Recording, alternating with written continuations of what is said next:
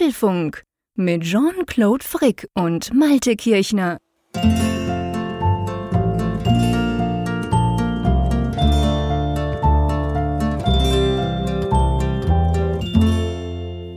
Hier ist Folge 413 des Apfelfunk Podcasts. Die letzte Folge, die wir aufnehmen in diesem Jahr.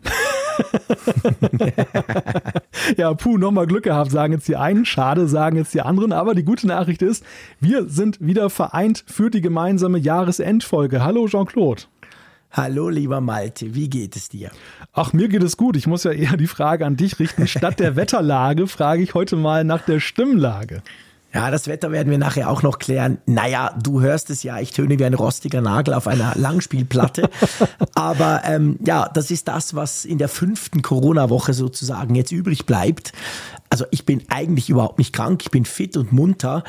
Aber letztes Jahr muss, letzt, letztes Jahr sage ich fast, so kam es mir vor, wie wenn es ein Jahr her wäre. Aber letzte Woche musste ich ja quasi wirklich aufgeben, weil ich einfach überhaupt keine Stimme hatte. Das hat dann ein paar Tage angehalten. Kannst dir meine Laune vorstellen, wenn ich nicht reden kann, Kernkompetenz rumquasseln. Ich war super schlecht gelaunt und seit ein paar Tagen geht's wieder. Aber ja, es ist einfach immer noch heiser. Ich huste viel. Eben, ich fühle mich eigentlich fit und munter, aber das Ding ist immer noch nicht weg. Ja, die gute Nachricht ist ja, und das, äh, wenn man dem etwas Gutes abgewinnen kann, aber es gab ja auch einige in unserer Hörerschaft, die hatten schon ernsthaft Sorgen um dich. Die fragten dann jetzt auch nein, in Nachrichten, ja, oh je, oh je, müssen wir jetzt fürchten um irgendetwas? Und die gute Nachricht ist, lebensgefährlich ist es ja nicht, aber halt nein, trotzdem extrem nicht. ärgerlich es dauert einfach lange und man muss dazu natürlich auch noch sagen, ich will ja niemandem Angst machen. Ich bin halt auch, ich meine, ich habe seit 30 Jahren Asthma. Und ich meine, meine Lunge, ja, die ist natürlich schon ein bisschen angeschlagen. Und wenn da so eine Lungenkrankheit wie Covid kommt, dann denke ich schon, also was heißt ich denke, ich weiß es, dass es dann bei mir wahrscheinlich länger dauert als beim Durchschnitt. Und da gibt es auch ein paar andere Dinge. Also von dem her gesehen, ja, das war wie klar. Mein Arzt hat auch gesagt, hey, Sie müssen nicht Angst haben, aber es dauert einfach lange. Haben Sie Geduld, hat er gemeint. Toll, meine Kernkompetenz. Und drum dauert das halt einfach wahnsinnig lange. Aber das mit dem Sprechen ist wirklich was, da muss ich sagen, das ist einfach super mühsam. Ich meine, hey, wenn ich nicht mehr reden kann, was bleibt denn noch übrig? Ja, ja, und erst recht in einem Podcast. Ne? Ich meine, ja, das ist natürlich besonders blöd, genau. Da, da merkt man immer erstmal so, welches, welches Risiko man bei einem Podcast dann hat, äh, wie, wie sehr man eigentlich davon abhängig ist, dass die Stimme dann auch jeweils geölt ist und funktioniert. Aber ich bin erstmal froh, dass du wieder da bist. Äh, so sehr uns, uns ja Raphael letzte Woche dann dankenswerterweise ausgeholfen hat, so ganz kurzfristig, was ja auch alles andere als selbstverständlich ja, ist. Nein, der hat das großartig gemacht. Ich hatte also äh, wirklich an der Stelle auch nochmal ganz offiziell hier im Podcast. Vielen herzlichen Dank. Ich habe es ihm natürlich schon gesagt. Es war auch vergnüglich, am Donnerstag die Folge zu hören. War nicht ganz einfach, gab so ein paar Themen, wo ich dachte, hey Freunde, nein, also da, da, da müsste man doch. Aber gut, ich bin ein ungeduldiger Zuhörer. Aber das war lustig und er hat mir dann geschrieben, ha, komisch, ich weiß gar nicht, was ich jetzt am Donnerstagmorgen ja. machen soll. Normalerweise höre ich euren Podcast. Also wir haben unsere Rollen getauscht und das war ganz witzig. Aber ich glaube, das ist auch so eine Gefühlslage, die du gerade beschrieben hast, die wahrscheinlich auch einige unserer Hörer immer jede Woche haben, dass sie so bei einigen Themen dann so denken, oh Mann, das, wie können die bloß, äh, das, ja, warum, wissen sie nicht? Und ja, ja, genau. Ja. Also ich glaube, da hast du dann echt auch mal diese Perspektive eingenommen. Und das ist ja, glaube ich, auch ja. mal ganz interessant. Ja, ja, wir sind zurück. Eigentlich ist es ja so, das muss man vielleicht auch dazu sagen, unser Produktionsplan sah ja ganz anders aus. Da war es ja so, dass wir ja letzte Woche ganz regulär unsere Folge aufnehmen mhm. wollten. Das war ja die mit Raphael. Und genau. dann hatten wir den Plan, dass wir in der gleichen Woche am Freitagabend diese Folge aufnehmen, weil du bist jetzt ein bisschen unterwegs gewesen noch für ein paar Tage. Ich hatte es jetzt auch, äh, hätte es auch ganz nice gefunden, mal eine Woche die Stimme mhm. schonen zu können. Aber ja, der, jetzt sehen wir es positiv. Jetzt sind wir brandaktuell und ganz frisch mit unserem Jahresrückblick. Ja, genau. Ich meine, einen Jahresrückblick kann man natürlich relativ problemlos schon eine Woche vorher produzieren und das dachten wir eigentlich auch, weil ich war jetzt ein paar Tage in den Bergen, ich habe noch Ferien, meine Familie auch und da dachten wir uns, komm, wir produzieren das vor. Aber ja, nachdem am Mittwoch die Stimme nicht mitgemacht hat, hat sie eben am Freitag und Samstag, wo wir uns so dachten, dann zeichnen wir auch genauso wenig mitgemacht. Demzufolge haben wir gesagt, okay, und drum kommt ja dieser Podcast, also diese Folge ja auch einen Tag später bei euch da draußen an. Wir nehmen das am Donnerstagabend auf. Malte hat es gesagt, am 28. Dezember. Normalerweise ist ja Mittwoch unser Podcastabend. Aber eben, weil ich gerade erst aus den Bergen zurückkam, haben wir das Ganze jetzt quasi um einen Tag verschieben müssen. Ja, Was aber, glaube ich, auch jetzt gerade in dieser Zeit nicht so schlimm ist, weil ich, ich denke mal, bei vielen, die uns hören, sind jetzt auch so die Alltagsgebräuche und diese, diese Standards, weißt du, diese Standardtage, die man hat, ein bisschen unterbrochen, weil man entweder ja, vielleicht jetzt frei hat oder generell ja. einfach die Woche ja auch anders ist. Die Feiertage haben sie ja kurz gemacht und ich weiß nicht, wie dir das geht. Ich habe immer so, wenn Feiertage sind, an falschen Tagen so ein Montagsgefühl. So, der erste Tag nach den Feiertagen ist für mich immer Montag und ich komme da fürchterlich durcheinander. Ja, das stimmt. Ich habe auch auf Social diverse Posts gelesen, glaube ich gestern schon, wo Leute gesagt haben, äh, was ist jetzt genau für ein Tag? Wie geht das jetzt? äh, ich muss sagen, ich gehe dem dahingehend aus dem Weg, dass ich eigentlich traditionellerweise diese Altjahreswoche, sagt man dem so? Ich glaube, die, die ja, Woche zwischen den Jahren. Genau, ja die habe ich schon seit Jahren, ich möchte fast sagen, seit Jahrzehnten frei. Da versuche ich immer so einen Teil meiner Überstunden abzubauen. Also der Rest wird dann gemütlich am 31.12. gelöscht von unserer Buchhaltung, aber ein paar davon brauche ich eigentlich immer dafür. Das heißt, ich arbeite eigentlich nie zwischen Weihnachten und Neujahr. Und dieses Jahr ist ganz komfortabel, haben wir auch noch gleich die nächste Woche Ferien eingegeben. Ah, sehr praktisch. Ja, ich bin das ja noch nicht so lange gewöhnt. Bei der Zeitung, da war es ja immer so, dass das dann High Noon war, dann die Woche zwischen den Jahren. Da wurde nochmal schnell der Jahresrückblick dann fertig gemacht ja. und gab es alle möglichen Sachen zu machen und ich überhaupt. Weiß, du warst immer im Stress bei der Zeitung ja, zwischen den Jahren. Ja, vor Weihnachten machst du die Weihnachtsausgabe, also das Ganze extra zum Regulären, was du ja auch noch machen mhm. musst. Und dann hast du dann zwischen den Jahren halt die Thematik, dass du dann die extra Sachen zum Jahreswechsel machen musst und gleichzeitig musst du dann noch irgendwie Themen aus den Fingern saugen, weil ja auch nichts los ist und du niemanden ans Telefon bekommst. Also ja ja, anstrengende Zeit. Das ist jetzt alles ein bisschen einfacher. Und äh, ja, das, also insofern, ich, ja, ich kann das schon bestätigen. Also wenn man raus ist, dann ist das tatsächlich mit den Wochentagen nicht ganz so schlimm. Das ist eher schlimmer, wenn du dann diesen üblichen Alltag dann noch hast, ne? Ja, mit Arbeit einfach und allem kürzer. und Ja. ja, ganz genau. Wie ist das Wetter bei dir? Ja, du, das Wetter bei uns ist eigentlich großartig, sowohl in den Bergen, wo ich war, wie auch jetzt wieder hier in Bern. Ähm, wir haben irgendwie pff, 10, 11 Grad am Tag. Jetzt ist es, glaube ich, zwei oder drei. In der Nacht ist relativ kühl. Aber wir haben keinen Regen, wir, wir haben auch keinen Schnee. Das finden die Kinder eher uncool. Aber ähm, eigentlich ist es super, das Wetter. Und bei euch muss ich ehrlich gesagt sagen, also zumindest wenn ich die Medien lese, da ist ja ziemlich Land unter in Teilen von Deutschland, oder? Ja, ja, das ist ganz interessant, dass dieses Jahr dann da etliche Flüsse, auch solche, von denen du es eigentlich nicht so kennst, mhm. dass sie jetzt dann so in den Schlagzeilen sind, ähm, ja. da jetzt überlaufen. Hat damit zu tun, dass es sehr, sehr viel Regen so im Inland gegeben hat. Ja. Lustigerweise, was heißt lustigerweise, aber kurioserweise an der Küste, hier ist zwar sehr viel Wind, also es ist wirklich so, dass jetzt so alle zwei bis drei Tage dann hier irgendwie so ein Sturm okay. durchfegt, mal, mal mehr, ah, mal krass. weniger. Ja, du kannst wirklich auf der, auf der Isobaren-Karte kannst du sehen, wie da so ein Tiefdruckgebiet nach mhm. dem anderen so vom Atlantik her, Island, äh, über ja. die britischen Inseln und dann hier so rüberfegt. Und das merkst du halt und du merkst halt auch, dass es von einem Tag auf den anderen halt auch so klimatisch völlig anders ist. Also entweder mhm. den einen Tag ist es ganz kühl, so zwei, ja. drei Grad. Heute Morgen bin ich dick eingemummelt, losgelaufen zum Bäcker und musste erstmal dann erstmal Mütze runter und alles, weil es dann fast zehn Grad war. Und mhm. äh, das hält aber jetzt auch irgendwie nur ein, zwei Tage an und dann ändert sich sich das schon wieder. Also mhm. das ist momentan hier die Wetterlage, aber das ist ja hochgradig komfortabel gegenüber das, was ja einige an Weihnachten hatten, die ja wirklich da bangen mussten, um ja. eben Wassereinbruch und solche Geschichten. Das ist schon ziemlich heftig, ja. Aber Geld, das war nicht, also weißt du, wir hatten das gleiche ja vor zwei Wochen auch. Wir hatten ja richtig heftig Hochwasser in der Schweiz, eben auch, weil es so stark geregnet hat. Aber das, was ihr jetzt habt, ist, weil es bei euch dazwischen jetzt wieder geregnet hat. Das ist nicht irgendwie unser Wasser, das jetzt erst bei euch ankommt. Das ist, glaube ich, oder nach meinem Kenntnisstand ist das wegen der, der Regenfälle, die hier äh, stattgefunden okay. haben in Deutschland. Ja, ja, weil das sind alles so kleine Flüsse, die irgendwo entspringen in den Mittelgebirgen. Mhm. Dort hat es halt geregnet wie blöd. Ne? Ja, das hat nicht genau. aufgehört. Und so zum Beispiel im Harz ist das sehr schlimm, ja. aber auch in anderen Mittelgebirgsregionen, wo dann halt so okay. für gewöhnlich kleine Flüsse entspringen, die dann so in die großen Flüsse münden, wie Weser, genau, Elbe genau. und Ems. Und äh, ja, und das sorgt halt für massive Probleme äh, gegenwärtig. Mhm.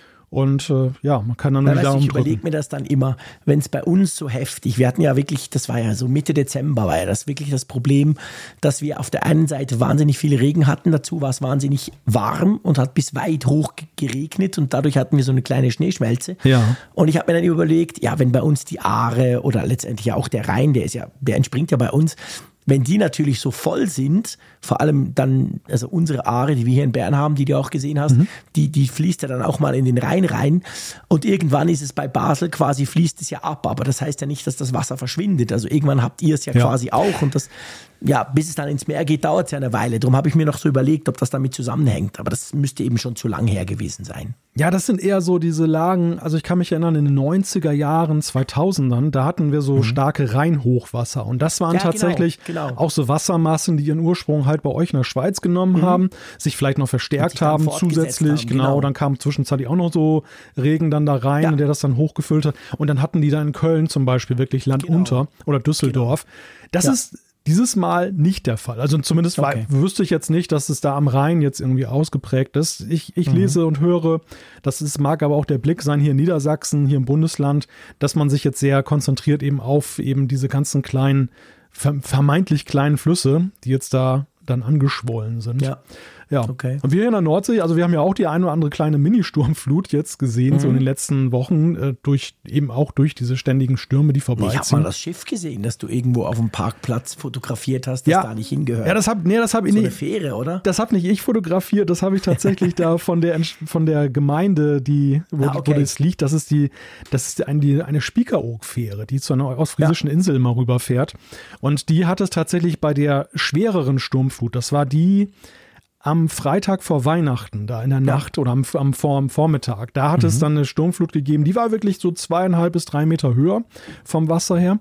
Okay. Und äh, da hat es dann diese Fähre halt irgendwie gepackt und auf den Parkplatz gesetzt, der direkt neben dem Anleger ist. Und ich, ich glaube, die rätseln heute noch darüber, wie sie die wieder ins Wasser Schon, kriegen. Oder? Ja, weil ich meine, du, du, das ist ein Riesending, ne? Da kannst du ja, nicht klar. einfach mal so einen Autokran bestellen und sagen, oh, pack mal wieder rein. Nee, sondern das ist ja eben die, da ist eben die Frage, wie hebst du das Ding an und vor allem, wie vermeidest du weiteren Schaden? Denn äh, ja, klar. ist natürlich für so ein Schiff auch wahrscheinlich so rein statisch nicht so ganz toll, wenn nee, es dann. So, die sah zwar aus wie aufgebockt, aber ja, natürlich ja. gehört die da nicht hin, logisch. Ja, nicht so ordnungsgemäß, wie man das in der Werft eigentlich macht.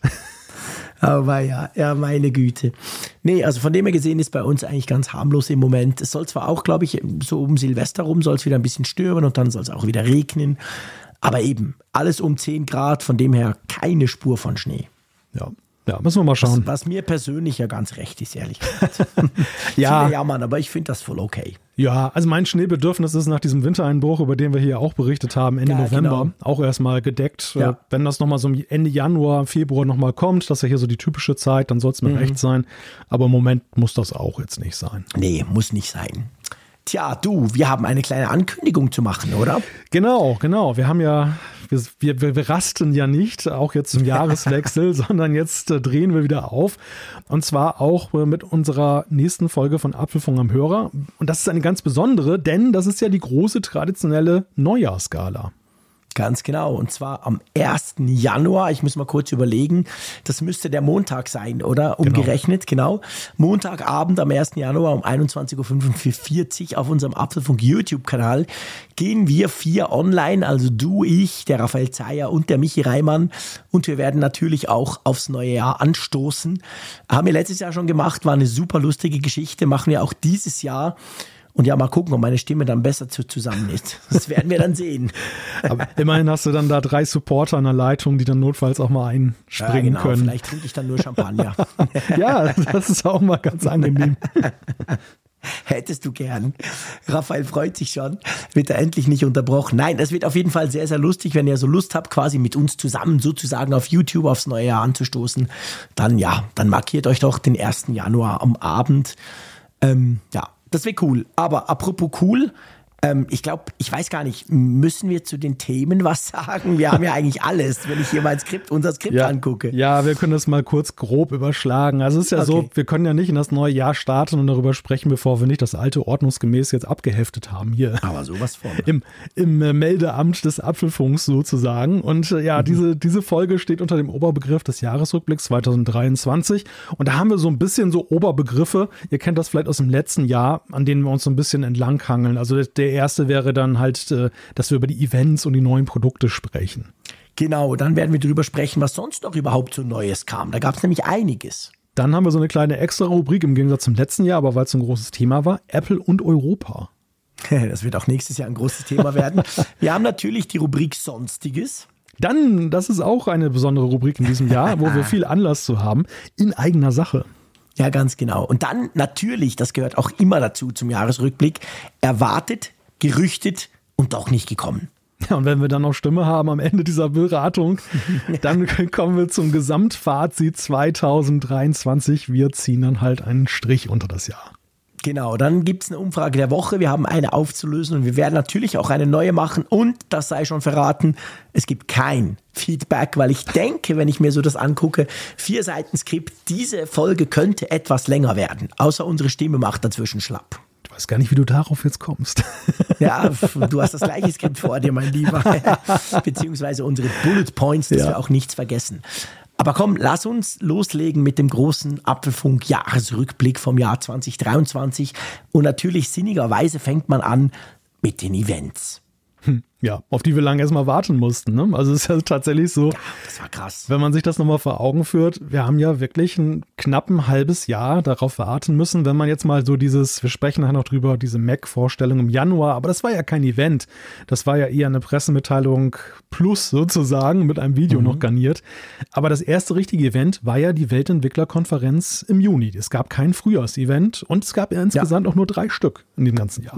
Ja, das war wirklich ganz, ganz krass. Also es gab eigentlich das, die WWDC, es gab logisch das iPhone-Event und dann gab es noch dieses Scary Fast-Event im Oktober.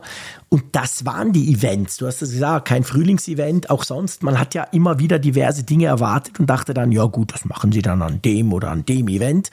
Aber so war es halt letztendlich nicht. Aber lass uns trotzdem so ein bisschen wir haben drei Events gehabt und es gab etwas ganz Spezielles, das wir so noch nie hatten in einem Apple-Jahr. Ja, und das ist auf jeden Fall ja auch erwähnenswert an der Stelle, denn wir hatten tatsächlich das große Vergnügen und die Ehre, dass wir bei, dass von uns immer jemand dabei war bei einem Apple-Event direkt vor Ort. Ganz genau. Und zwar zweimal du. Du warst an der WWDC, das erste Mal überhaupt im neuen Apple Campus, dass du in Kalifornien dabei warst. Und dann warst du am Scary Fast Event im Oktober. Ich war am iPhone Event, also im September Event. Und damit kann man sagen, waren wir an jedem Event dabei. Kleiner Wermutstropfen, wir waren nie zusammen dabei. Das wäre natürlich noch das absolute Highlight gewesen. Aber nichtsdestotrotz, sagen wir mal, aus berichterstatterischer Perspektive war das natürlich perfekt. Ja, ja, war auf jeden Fall für den Apfelfunk ja ein großer Gewinn, weil wir wirklich ja, diese Vororteindrücke da je, jeweils immer hatten von gerade diesen, sag ich mal, spezielleren Events ja auch, ne? Also das, das erste große Event, die WWDC mit der Vision Pro, das iPhone-Event, aber auch mit der Frage, so wie hat sich das entwickelt? Und letzten mhm. Endes dann noch dieses New York-Event, was ja so aus der Reihe tanzt und ganz ungewöhnlich war. Also mhm. es war, war schon wirklich, muss ich sagen, es ist jetzt natürlich eine sehr persönliche Geschichte auch, ne? Mhm. weil für mich war es ja auch eine Premiere, überhaupt mal beim großen ja. Event vor Ort zu sein. Aber ich fand das mega interessant, mal dahinter die Kulissen zu blicken und diese Atmosphäre und überhaupt so. Also das, äh, ja, war, war, doch, war doch so spannend, wie ich es mal erwartet habe. Ne? So, ich so gedacht mhm. habe, wie ist das wohl, wenn man mal jetzt so in die Mattscheibe sozusagen reinkommt und auch da ist, wo das dann stattfindet. Ja. Ja, das ist genau der Punkt. Also ich meine, wir sagen es ja immer wieder, es geht ja nicht darum, die Keynote vor Ort irgendwie anzugucken mit allen anderen zusammen, sondern es geht natürlich ums Ganze drumherum, die spannenden Leute, die du triffst, von Apple, aber auch andere, von, von, von der ganzen Welt quasi. Und das war halt sehr, sehr spannend in diesen verschiedenen Events. Und vor allem, mich hat natürlich nach wirklich anfänglichem Stress, wo ich dachte, shit, warum bin ich nicht auch dabei? Aber mich hat natürlich extrem gefreut, dass du bei der Vision Pro, also bei diesem WWDC-Event dabei warst, weil das war natürlich dahingehend nicht nur speziell, weil du das erste Mal überhaupt bei Apple dabei warst, aber vor allem, es ging halt um ein vollkommen komplett neues Produkt. Wir werden über dieses Produkt sprechen und das war halt schon geil, dich dabei vor Ort zu haben. Wir haben ja zusammen diskutiert, wir haben auch YouTube gemacht zusammen und das war halt schon mega, weil man gemerkt hat, hey, das ist jetzt wirklich sehr, sehr, sehr exklusiv. Jemand, der diese Brille schon auf hatte und das hat mich echt stolz gemacht.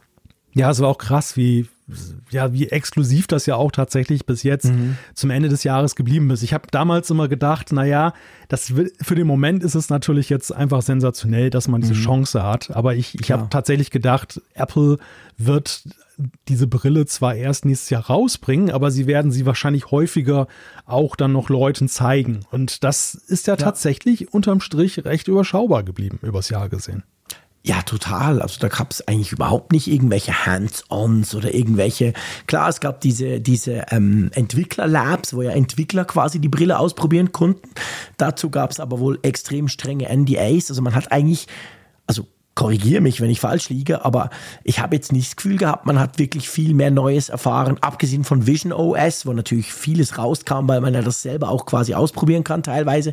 Aber über die Brille, das, was du damals erlebt hast, ist eigentlich immer noch so ein bisschen der Stand, oder? Ja, also mir haben die Vögelchen gezwitschert, dass, dass es schon so ist, dass es dass eine ganze Reihe von Menschen noch die Gelegenheit hatte, diese Vision Pro aufzusetzen und auch mhm. deutlich mhm. länger und intensiver und häufiger, ja. als das jetzt in meinem Fall jetzt war mit den 30 Minuten im Juni. Aber wie du sagst, die, die sind dermaßen vergattert worden. Also allein schon diese Information, dass überhaupt jemand da was gesehen ja, hat, ist schon so, genau, ja. ist schon so, dass die Vögelchen das nur zwitschern und dass dir keiner direkt sagt. Und ganz zu schweigen davon, was die da eigentlich genau getrieben haben, das weiß ich nämlich auch nicht. Ich habe überhaupt nichts mhm. darüber gehört, wie diese Sessions zum Beispiel waren, was die da so gemacht krass. haben und so weiter. Absolute, absolut null an Informationen. Was, und man liest es ja auch nirgendwo. Nee, nee, absolut nicht. Also das wird, das wird unglaublich spannend, wenn dann die Vision Pro irgendwie rauskommt, was ja die neuesten Gerüchte zufolge schon relativ bald sein könnte, weil da muss ja dann ein, ein, ein, ein geradezu unfassbare Welle von Informationen kommen, wenn dann all diese YouTuber und all diese ja. Techies das Ding dann mal ausprobieren. Also da bin ich super gespannt drauf. Da werde ich mir eine Woche frei nehmen müssen, um das alles zu gucken. Ja, ja, ja, ich glaube auch, dass das wird ein, das wird die, die Woche der Wahrheit, kann man sagen. Ich glaube ne? auch, ja, definitiv. Weil, weil einfach so unglaublich viele Fragen ja doch offen geblieben sind. Ja. Und, und lustigerweise, es gab jetzt ja für einige Medienvertreter auch einige, die ja schon im Juni dabei waren, mhm. ähm, jetzt nochmal so, ein, so eine erneute Möglichkeit, dann diese diese, dieses, äh, diese Spatial Videos auszuprobieren. Mhm. Jetzt am Beispiel des iPhones, also der selbst ja. aufgenommenen Videos, die man mit iOS 17.2 machen kann. Aber mhm. auch da, es gab nichts Neues jenseits dieser Sache, die ja eigentlich schon mal gezeigt wurde. Ne? Also jetzt nicht ja. so, dann dachte ja auch, du hast so ein MKBHD oder sonst wer nochmal mhm. berichten und jetzt habe ich auch das und das gesehen ja, und so. Genau. Und es war wirklich so ganz strikt nur das, was jetzt dieses Spatial Video betrifft. Und ja, ich muss sagen, auch, auch eigentlich mit den Eindrücken, die wir auch im, im Sommer schon so lesen konnten. Also ja. das, das war eigentlich nur noch mal so eine auffrischende Erinnerung. Ja, genau. Aber du, komm, lass uns trotzdem das Jahr so ein bisschen chronologisch anpacken jetzt, weil es geht ja um Apple-Events, aber es geht auch um neue Produkte in dieser Rubrik hier.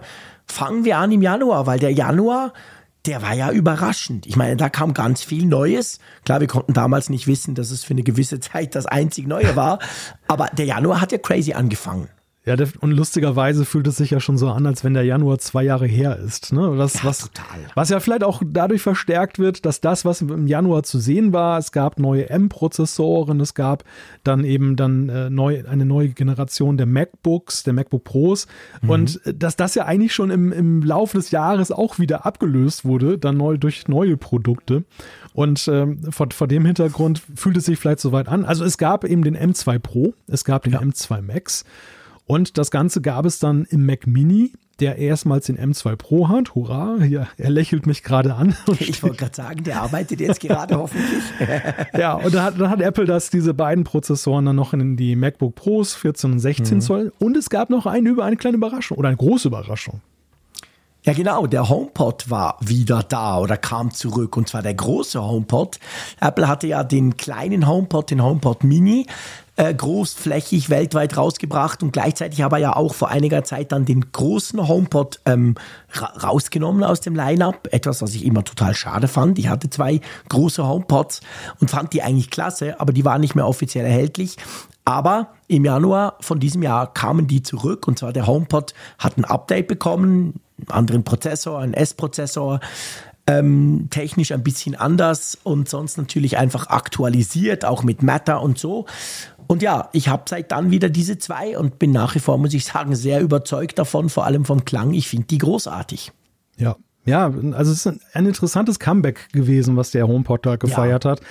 Und das finde ich ja auch seinen Ursprung ja in dem Erfolg des HomePod Mini auch hat. Also dass das absolut, dass der der große HomePod, mit dem Apple ja nur eigentlich groß da rein starten wollte, der hat es ja damals wirklich schwer gehabt und ja. ist dann ja letzten Endes ja auch deshalb von der Bühne verschwunden. Dann der HomePod Mini, der dann irgendwie so auf den ja, so in, in der Zwischenzeit rauskam, der war ja der große Publikumsliebling. War. Ja, ja, Und, und am Ende muss man ja sagen, der, am großen HomePod hat Apple ja eigentlich nichts signifikant verändert. Also man kann sich diesen, dieses Comeback oder auch die anscheinend ja positive Resonanz ja nicht damit erklären, dass da jetzt irgendwie das Generation 2 ist, die ganz tolle neue Dinge kann, die die, die vorherige Nö. nicht konnte.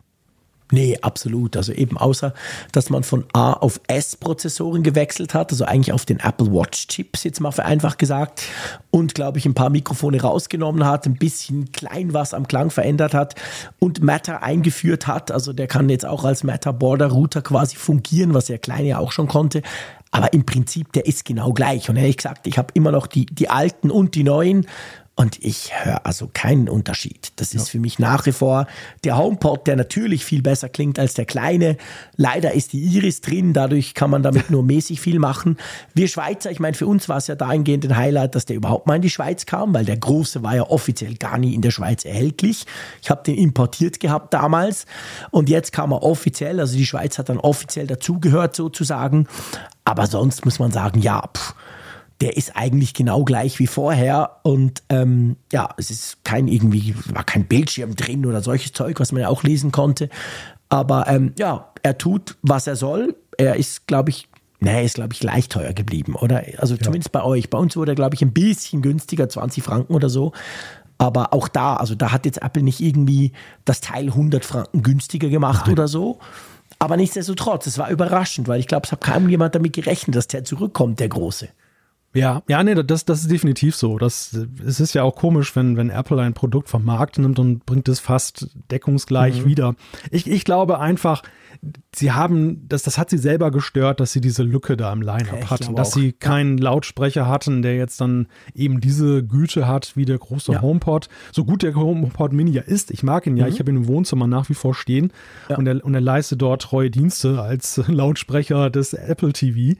Aber mhm. ich bemerke halt auch so zwei große HomePods, meine Güte, ne? das ist natürlich schon eine ganz andere Güteklasse einfach von, vom ja. Bass, aber auch von der, von, einfach von der Beschallung insgesamt insgesamt. Und ich, ich denke mal, Apple, weil du auch gerade die Unterschiede beschrieben hast, Apple hat geguckt, wie sie diesen HomePod für sich günstiger herstellen können. Also ich glaube, mhm. sie haben ihn so ein bisschen betriebswirtschaftlicher gemacht. Ja, definitiv. Und, und, damit ist, glaube ich, auch so ein bisschen die Ambition rausgegangen aus diesem Ding. Also ich glaube, als sie damals damit gestartet sind, hatten die vielleicht bei Apple kühnere Ideen, wie das weitergehen könnte.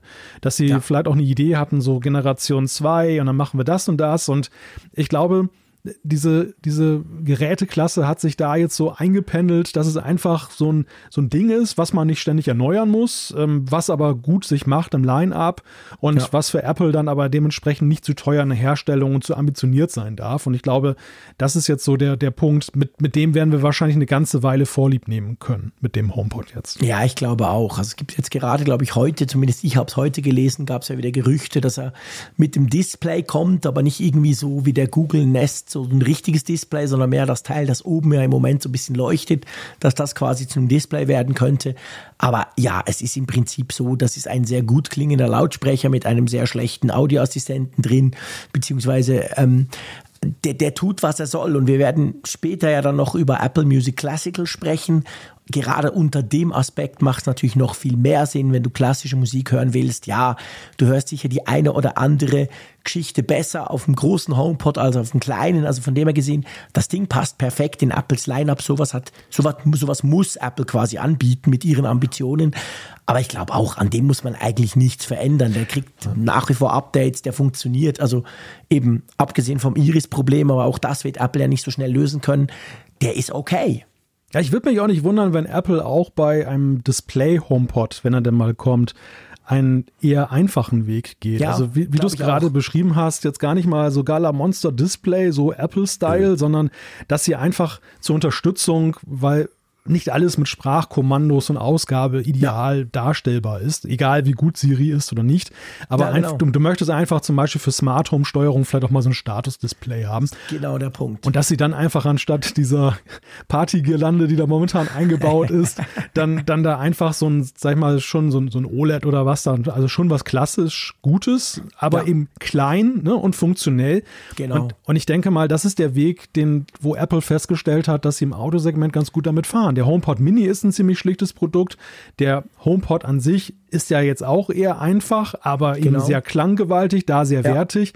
Und äh, so eine Display-Geschichte wäre jetzt noch so ein Add-on. Also entweder ersetzt es den großen oder ist es halt so eine, so eine ja, zusätzliche Linie, die sie ja. aufmacht. Ich sehe das genau wie du, weil man darf ja nicht vergessen, also der HomePod, egal ob der kleine, aber auch der große, ist ja eben immer auch HomeKit fähig. Also der ist ja quasi auch HomeKit Steuerzentrale. Darauf läuft ja das Zeug, dass du zum Beispiel von außen drauf zugreifen kannst. Ich war jetzt, wie gesagt, ein paar Tage weg. Da habe ich natürlich Lampen schalten können und und und gucken können, wie die Heizung steht etc. Das kann ja ein HomePod sowieso auch. Und da würde es tatsächlich Sinn machen, oben so ein Display drin zu haben, dass man einen gewissen Start hier auch sieht. Ja, also auf jeden Fall, der ist okay. Ich bin immer noch, selbst ein Jahr später, muss ich sagen, erschüttert darüber, dass er zwar in die Schweiz kam im Januar, wir aber nach wie vor kein Radio hören können. Ich muss einfach den Finger nochmal auf diese Wunde legen. Das ist der Grund, warum ich eben doch wieder Sonos Speaker hier bei mir im Haus verteilt habe, zusätzlich zu den HomePods, weil da kann ich halt auf Zurufen Radiosender hören, was ich viel mache und die Kinder auch. Also das ist irgendwie noch so eine offene Flanke, das verstehe ich nicht, warum Apple das immer noch nicht hinkriegt, aber hey, Vielleicht macht es dann Version 3.0. Aber es ist ja schon kurios, ne, was für ein kleines Detail es eigentlich ja, ist, gemessen am sonstigen Funktionsumfang und dass das nicht geregelt werden kann. Ich glaube, das ist nach wie vor der Punkt, dass irgendein Apple-Manager in Cupertino beim Deal mit TuneIn gemerkt hat, hey, haben wir ja schon und dann war es aber halt Schweden statt die Schweiz und dann haben sie keinen Deal abgeschlossen und ja. irgendwie kriegen sie das nicht mehr hin. Also es ist eigentlich absolut, es ist eigentlich ein schlechter Scherz, wenn wir darüber reden, es kann gar nicht sein. Und ja, ihr müsst mir nicht schreiben, natürlich kann man vom iPhone Airplayer, das will ich ja alles nicht. Das ist mir schon klar, dass man so auch Radio hören kann. Aber ich will ja, dass die Kiste das selber macht. Drum habe ich ja so einen intelligenten Lautsprecher. Aber ja, ich soll mich nicht ärgern, sonst geht die Stimme sowieso weg. Ist egal, er ist da. Aber was ja auch lustig war im Januar, du hast es angetönt. Wir haben den M2 Pro, den M2 Max bekommen. Wir haben vor allem quasi neue, in Anführungszeichen, MacBook Pros bekommen, 14 und 16 Zoll. Und da muss man sagen, ich glaube, das gab es noch nie. Über die müssen wir ja gar nicht mehr sprechen, weil die gibt es jetzt schon gar nicht mehr. ja, ja, das ist in jeder Hinsicht interessant. Einerseits war es ja so, dass ja auch im Januar schon spekuliert wurde, dass Apple dann was nachgeholt hat. Dass ja mhm. eigentlich diese M2 Pro, M2 Max Geschichte im, im Herbst des Vorjahres hätte stattfinden ja. sollen. Trotzdem, selbst wenn das so gekommen wäre, muss man ja sagen, dass ein Jahr später, also wenn es Oktober gewesen wäre, schon die nächste Generation kommt. Jetzt war es noch weniger, crazy. noch weniger Zeit. Ist schon wirklich abgefahren. Also ich kann mich erinnern, dass wir uns irgendwann mal beim Apple Silicon hier unterhalten haben über die Frage, welchen Takt wird Apple wohl haben, welches Intervall. Ja. Und ja, wir waren da doch sehr zurückhaltend, dass wir gesagt haben, ja, das wird, der, der Pace wird nachlassen, es wird nicht so schnell gehen. Und meine Güte, also das ja. ist ja schon wirklich krass. Das war völlig verrückt, weil wir auch gesagt haben, es ist ja gar nicht quasi notwendig. Der M2 Pro und M2 Max war ein toller Schritt. Klar nicht mehr wie von Intel zum M1, logisch, aber das war schön. Man hat gesehen, hey, okay, der kann das und das besser und so. Also man hat gesagt, okay, super, der M2 Ultra kommt ja dann noch, wir werden gleich drüber sprechen. Also eigentlich saß, hat man gar nicht das Gefühl gehabt, ja, boah, das ist aber ganz schlecht, da muss sofort was Neues kommen. Aber ja, wir werden nachher im Oktober-Event drüber sprechen, warum eben doch was Neues kam. Ja, wobei sich mir schon rückblickend die Frage stellt, warum Apple den M2 Pro und M2 Max überhaupt noch gemacht hat. Also das so mhm. als, als Zwischenstep. Was, was hat sie bewogen, dass sie das Bedürfnis verspürt haben, wir müssen auf jeden Fall noch äh, dieses Zwischen-Upgrade haben und können jetzt nicht den 3-Nanometer-Chip abwarten. War es die Unsicherheit, ob das mit 3 Nanometer wirklich klappt? Das ja. kann natürlich ein Faktor sein, weil wir, weil wir wissen ja, dass das Zeitfenster dafür war auch sehr ambitioniert. Erst im Jahreswechsel mhm. hörte man ja von TSMC, dass sie jetzt jetzt bereit sind für die Massenproduktion. was ja auch nicht immer heißt, dass alles dann problemlos läuft. Wir erinnern uns nee. an Intel, welche Probleme die damals hatten, dann eben genau. bei neuen Prozessoren. Dass, dass Apple einfach gesagt hat, bevor wir die Peinlichkeit haben, wie damals bei im Intel-Zeitalter, dass wir unser ganzes Line-Up verschieben müssen, weil der Chip nicht da ist, machen wir jetzt den M2 Pro und M2 Max. Und wenn der ganz schnell kommt, der M3, dann ist es immer noch besser, als äh, wenn wir jetzt dann eben den auslassen und dann dauert es noch ein Jahr länger oder so. Ich könnte mir sogar vorstellen, dass es umgekehrt war dass sie den M2 und M2 Pro, also M2 Pro und Max ganz normal geplant hatten und einfach dachten, ja gut, bis der M3 dann rauskommt, das dauert locker noch mal ein Jahr und dann sind wir eigentlich plus minus in diesem normalen schrittweisen Ding und dass sie auch wahrscheinlich selber dachten, ja gut, mit dem iPhone werden wir sowieso die Produktionskapazität von diesen drei Nanometer Chips von unserem Partner quasi aufbrauchen. Der kriegt das nicht hin, dass wir daneben noch Max ausstatten. Und dass sich da in dem Bereich in diesem halben Jahr oder Dreivierteljahr so was geändert hat, dass sie plötzlich die Chance sahen, hey, okay, Freunde, wir könnten aber als erster quasi PC-Hersteller mit so einem 3-Nanometer-Chip-Monster um die Ecke kommen. Und dann haben sie es gemacht, einfach weil es möglich war. Aber dass sie das vielleicht im Januar noch gar nicht, dass sie eigentlich gar nicht so damit gerechnet hatten. Ja, ja, es, ich könnte mir das auch vorstellen, gerade vor dem Hintergrund, wir erinnern uns 2022, das Jahr der großen Lieferkettenprobleme. Genau, und sogar und das iPhone war verspätet. Und generell die Corona-Zeit, ich meine die Corona-Zeit mit den Lockdowns und äh, für ja. Apple, dem ungewohnten Homeoffice, hat ja auch einiges durcheinandergewirbelt und dass man einfach da, da so ein bisschen auf Nummer sicher gegangen genau. ist. Und, und, jetzt ist es dann doch viel besser alles gelaufen, als das vielleicht 21, 22 ja. zu erkennen war. Und deshalb jetzt dieser, dieser krasse Pace. Man muss natürlich aber auch dazu sagen, es hat sich insofern auch für Apple ausgezahlt, weil die Konkurrenz ja auch nicht geschlafen hatte. Wir sehen jetzt ja schon, ja. dass Qualcomm da auch jetzt schon jetzt mit Prozessoren rauskommt, die eben schon näher kommen an das, was Apple da treibt, teilweise so in bestimmten Disziplinen sie sogar übertreffen können. Mhm. Also es ist jetzt nicht mehr so wie am Anfang des Apple Silicons, dass Apple sich ganz gemütlich auf den Lorbeeren ausruhen kann, wenn sie weiterhin diese Speerspitze der Bewegung sein wollen. Genau der Punkt. Sie sind natürlich ganz anders unter Druck in diesem und vor allem im nächsten Jahr, als sie das bisher waren, seit sie auf Apple Silicon umgestellt haben. Und das war sicher auch ein Punkt, wo sie dann gemerkt haben, okay, wenn es möglich ist, dann hauen wir das raus im Wissen, dass wir natürlich den einen oder anderen MacBook Pro Käufer, der im Januar, Februar oder März sogar noch so ein MacBook Pro gekauft hat, vielleicht verärgern könnten. Ja. Gut, dann kam die WWDC. Dann kam die WWDC. Also krass, eigentlich dazwischen kam nichts. Gar Man könnte auch mal so rumdrehen. Ja. Nein, es, es, kam, es kam dies und das, ne? so, so Kleinigkeiten, ja. über die wir uns dann so März, April, Mai gerettet haben. Wir sprechen nachher auch noch über diese Kleinigkeiten, die dann da ja.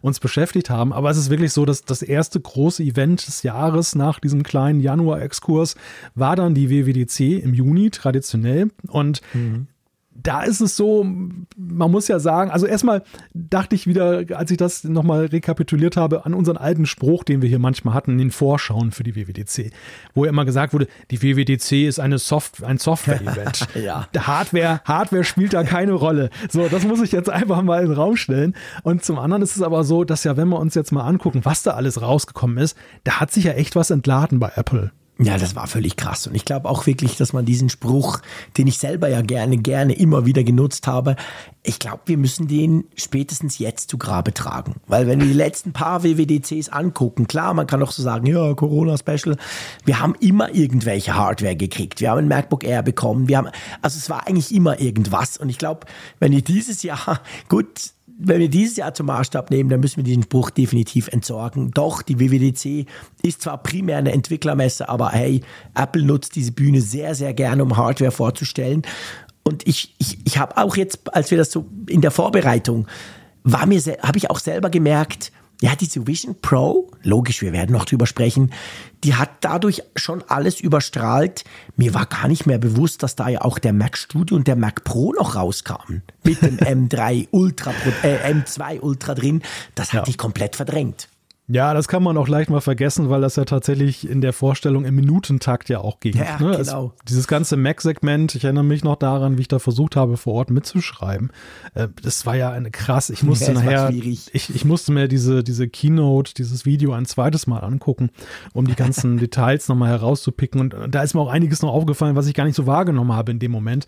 Also mhm. das, das war wirklich irre, mit welcher Geschwindigkeit Apple da durchgefegt ist und was sie ja. da alles gezeigt haben in diesem Event. Und ja, die, die Frage ist natürlich die, Bleibt das jetzt? Ist das der neue Standard? Hat Apple jetzt auch mit Blick auf die Präsentationsform Video jetzt so Blut geleckt, dass sie sagen, ja, der Sommer, der eignet sich ja auch gut für Hardware-Vorstellungen. Das machen wir jetzt immer, weil wir einfach die Bühne an der Stelle haben. Und umgekehrt ist es ja so, die Programmiergeschichten sind ja schon sehr spürbar in den Hintergrund gerückt. Zumindest bei dieser ja. Haupt- Keynote da. Das klar, sie sprechen über iOS und macOS und iPadOS und watchOS, was da kommt, aber in einem deutlich weniger technischen Detailgrad, als das ja. früher vielleicht der Fall war. Ist so. Und äh, insgesamt war ja es auch so, dass der Entwickler schon, das war auch, hatte ich auch so ein bisschen mitgenommen vor Ort, noch im Nachhinein, dass die gesagt haben, naja, ein bisschen mehr Entwicklermessen-Feeling ja. hätten wir ja schon ganz gerne wieder bei der WWDC. Ja ich bin nach wie vor nicht so ganz sicher, ob das das jetzt das quasi die Zukunft oder ja, das in Zukunft nur so gehen wird. Natürlich, wir sind uns einig, diese Filmgeschichten werden bleiben. Wir werden nie mehr irgendwelche stolpernden Apple Manager auf der großen Bühne live sehen. Das, das ist, glaube ich, wirklich durch. Aber trotzdem war natürlich auch diese WWDC Einerseits stand sie natürlich im Stern der Vision Pro. Man hat ganz klar gemerkt, hey, Tim Cook will jetzt einfach dieses Teil endlich mal zeigen.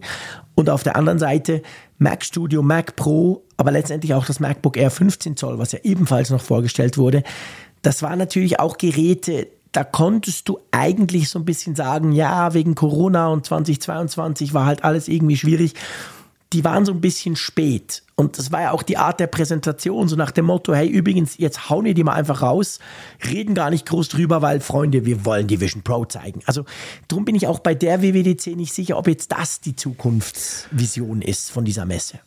Ich glaube, man kann sowieso das gar nicht so pauschal alles sagen, weil wenn man jetzt die ja, einzelnen Pro Produkte mal betrachtet, wirken da ja auch noch so unterschiedliche strategische Gedanken mit hinein. Das MacBook Air 15 Zoll zum Beispiel war ja etwas, was, was Apple gerne eben auch zeigen wollte und wo sie ja. eben dieses Forum dann genutzt haben. Man muss aber ja auch sagen, das MacBook Air, finde ich, hat so in der Wahrnehmung ein bisschen gelitten unter dieser Masse an Neuigkeiten. Das klar, ist, logisch. Das, das ist eigentlich ein, gut, klar, es ist nur eine andere Größe, ne? es ist ja identisch ansonsten von der Ausstattung her wie das 13 Zöller, aber trotzdem hätte das unter anderen Umständen sicherlich für mehr Furore gesorgt und ich fand, und ich fand halt, es, es, es spielte schon irgendwie so eine ziemliche Nebenrolle und hat sich erst so im Nachhinein äh, durch die Reviews kam es dann erst wieder als Thema so richtig hoch und, und wurde diskutiert, ja. war aber natürlich nicht das erste Thema. Bei anderen Sachen, so beim Mac Pro, würde ich ja sogar sagen, war Apple das vielleicht ganz recht, dass die Leute nicht zu tief in die Frage eingestiegen sind. Nach all der Wartezeit, ist, ist es das denn gewesen? Ne? Also haben wir ja. darauf so lange gewartet oder ist das nicht diese gerüchtete Schmalspur-Variante, jetzt ein bisschen böse gesagt, weil sie einfach das, was sie ursprünglich mal mit dem Mac Pro vorhatten, jetzt nicht in den zwei Jahren geschafft haben? Ja, das stimmt natürlich. Ich meine, der Mac Pro, der, der wurde ja traditionellerweise schon immer wieder an der WWDC vorgestellt. Das war beim, das war ja schon ganz früher so. Das war dann aber auch beim iMac Pro als so quasi Zwischen-Pro-Device so. Und dann beim Mac Pro sowieso, dem, dem, quasi dem, in diesem schicken Metallcase noch unter Intel-Zeiten. Und jetzt, aber ich gebe dir natürlich recht. Es, es gab schon, es hat halt gezeigt, die gleichzeitige Vorstellung vom Mac Studio um den Mac Pro und dem der Wahrnehmung, dass man gemerkt hat, ja, aber okay, also der Mac Pro ist ja gar nicht besser, schneller, crazier als das Mac Studio. Er ist einfach nur erweiterbar und größer. Und that's it eigentlich. Du zahlst quasi für Erweiterungssteckplätze so viel mehr Geld, ja. aber nicht für Power, wie das früher der Fall war. Ich glaube, da war es ihnen sicher recht, dass man das quasi so auf die Schnelle abgehandelt hat. Das ist definitiv so hat aber vielleicht eben halt auch die Zukunft gezeigt, weil ich habe mir viele Videos über den Mac Pro angeguckt, äh, vor allem von so Leuten, die schon früher den Mac Pro getestet haben, die wirklich, wo du merkst, die, die, die, die, die brauchen diese Erweiterbarkeit. Und dabei ist mir bewusst geworden, das ist schon krass die Nische der Nische der Nische. Hm. Also Mac ja. Pro, auch wenn sich jeder YouTuber, der ein bisschen viele Abonnenten hat, gerne einfach hinstellt. Aber letztendlich, der Mac Studio hat ganz klar gezeigt, Freunde, das ist die Zukunft und nicht dieses Erweiterbarkeitsmonster. Das braucht kaum jemand. Ja, der Mac Pro ist ja im Grunde genommen so wie bei Autos, diese, diese Studien, diese Modellstudien. ja, genau. Das, das ist ja nicht das Ding, was jeder kauft und auch nicht, sich nicht leisten kann, aber das ist so ein bisschen das Aushängeschild ja, die Leistungsfähigkeit, die maximale unter Beweis zu stellen, ne? so mhm. ein Stück weit auch die Zukunft aufzuzeigen der Marke, was Design und, und äh, Technik angeht. Und da muss man ja sagen, ist der Mac Pro jetzt am Ende dieser langen Wartezeit ja eben unter den zwischenzeitlich aufgekommenen Erwartungen geblieben. Deshalb hat er auch ja. nur so eine Bedeutung bekommen. Diejenigen, also da muss man auch wirklich fein unterscheiden. Diejenigen, die ihn nutzen, die sind, glaube ich, eben die achten auf Erweiterbarkeit, die achten auf Leistungswerte, denen ist egal, wie, wie die Kiste aussieht. Das, ja. der, der Mac Pro hat eigentlich nur so eine Bedeutung bekommen für die Allgemeinheit, weil er so diese, dieser Abschluss dieses Transformationsprozesses ist, weg vom Intel-Prozessor genau. hin zum ja. Apple Silicon. Und Apple musste irgendwie mal einen Haken dran machen. Ja, ja. und jetzt haben sie es halt recht pragmatisch gemacht. Ich meine, man muss ja sagen, ein Glück, dass sie als Übergangsmodell den Mac Studio eingeführt haben, ja. der, der ja jetzt eigentlich sich einen festen Platz erarbeitet hat. Und äh, ich denke mal auch, also ich weiß nicht, wir wissen ja nicht, wie ihre wirkliche Planung war. Ob sie jetzt gedacht haben, wir machen einen ganz anderen Mac Pro oder ob das mhm. jetzt dann so ein Übergangs-Mac Pro ist zu einem ganz neuen Mac Pro, der da vielleicht in der Zukunft noch kommt. Aber wenn das so ist, dass das hier ein Übergang ist, dann hat der Mac Studio ihnen wirklich sehr gute Dienste geleistet. Ja ich glaube eben, dass ich, ich könnte mir tatsächlich vorstellen, nicht primär, ich meine, das sind Spekulationen, aber oder Analysen, das tönt besser. Ich könnte mir schon vorstellen, dass Apple, ich meine, vorher zu Intel-Zeiten und, und zurück bis zum ersten Mac Pro, war es ja so, der Mac Pro war das schnellste, was du von Apple kriegen konntest. Und er hat, zumindest seit, na, als Nachfolger des Champagnerkübels, hat quasi noch die Erweiterbarkeit dabei. Und ich glaube schon, dass sehr viele Leute den gekauft haben, nicht weil sie da Karten reinbauen, sondern weil sie einfach das letzte Quäntchen Speed gebraucht haben. Ja. Jetzt ist es natürlich so und ich könnte mir eben vorstellen, dass das Strategie ist und nicht Zufall, dass Apple gemerkt hat, okay Freunde, es, wir teilen das auf die Nische der Nische, die wenigen, die so Spezialkarten brauchen, Tonstudios, aber auch andere, die irgendwelche superschnellen Mega-Rate-Systeme brauchen, um ihre Terabyte großen Filme hin und her zu schieben, die werden den noch kaufen.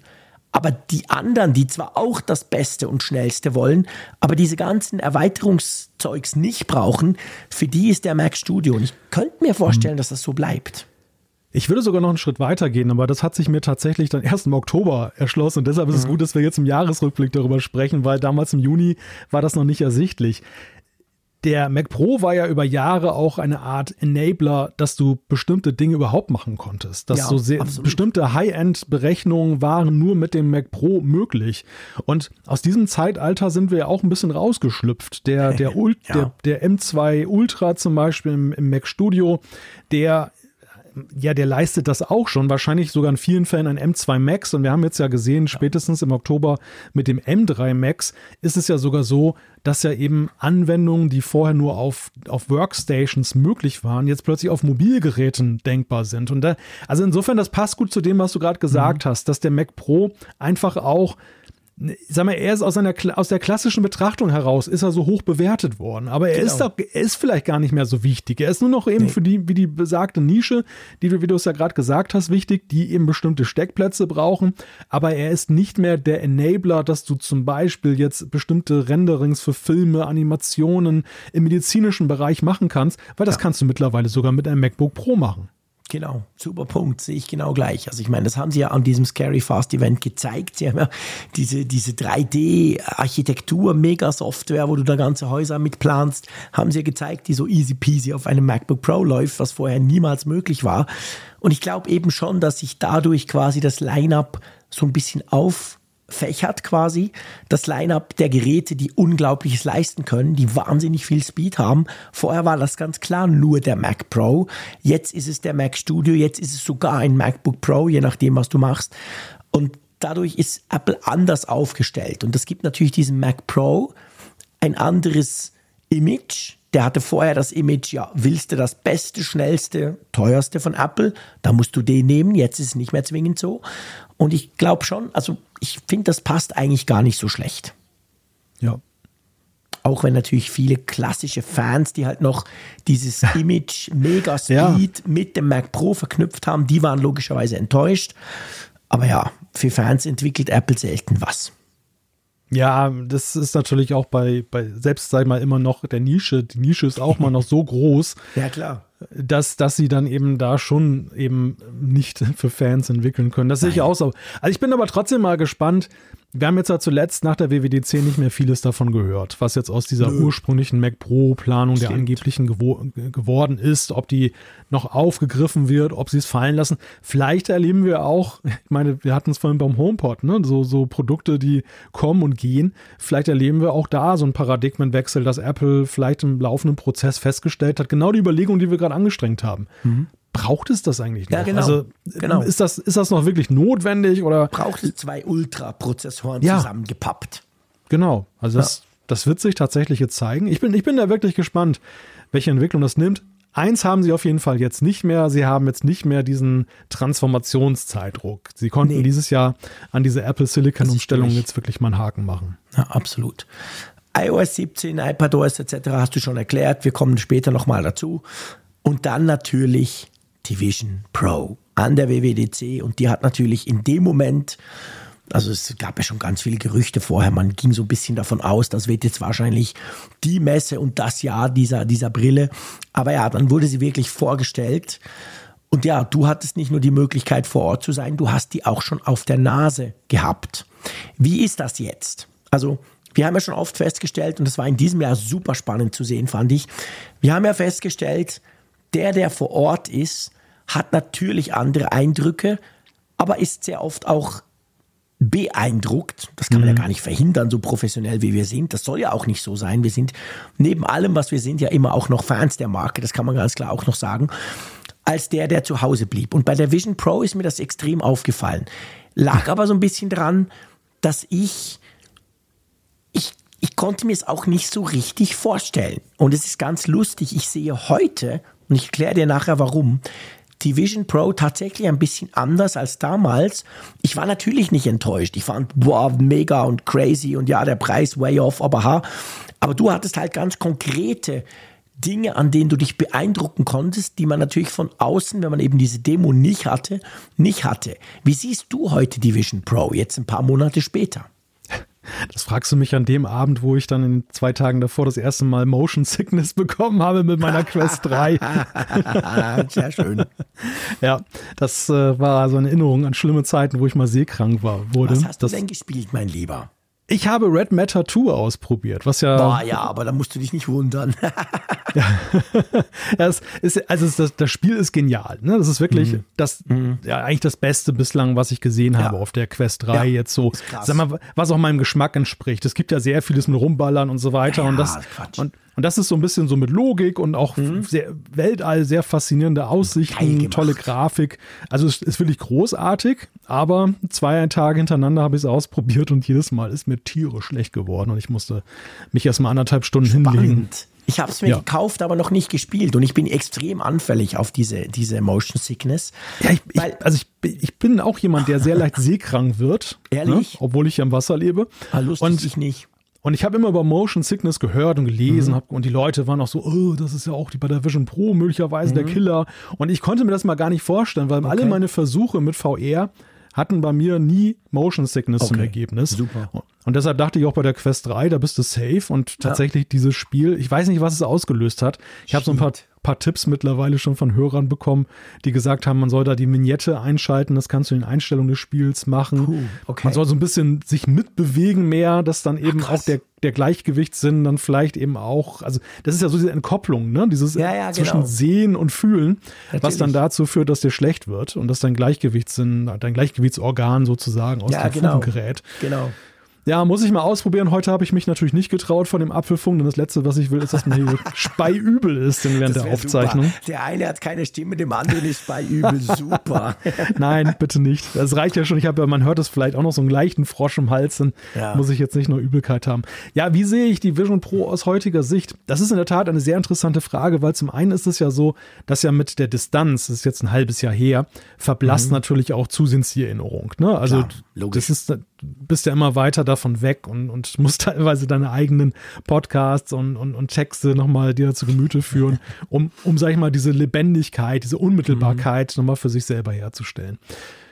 Ich finde, von der Verarbeitung her ist sie wirklich ähm, beispiellos gut. Also gemessen ja. jetzt an dem, was da momentan an VR-Headsets. Ich habe mir ja zwischenzeitlich dann auch noch die Quest 3 zu Recherchezwecken gekauft, mhm. um einfach mal einen Vergleich zu haben, jetzt einen dauerhaften mhm. Vergleich. Mhm. Und da stelle ich einfach fest, die ist zweckmäßig. Du kannst mhm. unglaublich viel ja auch schon damit machen, aber sie ist einfach von der Verarbeitung her und so weiter way off von dem, was die Vision Klar. Pro sein wird. Klar. Ähm, ich glaube auch, das kann ich natürlich nicht mit Bestimmtheit sagen, aber dass die Optik, also dieses Pass-Through zum Beispiel, äh, diese Mixed Reality, nochmal mhm. eine andere Liga ist als das, was wir heute bei der ja. Quest 3 sehen, was ja. schon ziemlich gut ist. Aber ja. einfach. Das glaube ich auch dieses Gefühl, dass das wirklich real ist, was du siehst, ne? diese virtuellen mhm. Sachen und wie die sich einfügen und wie, sag mal, wie konsistent sie auch verankert sind im Raum. Ja. Da sehe ich schon noch mal eben einen Unterschied zwischen dem, was ich damals da mhm. erlebt habe.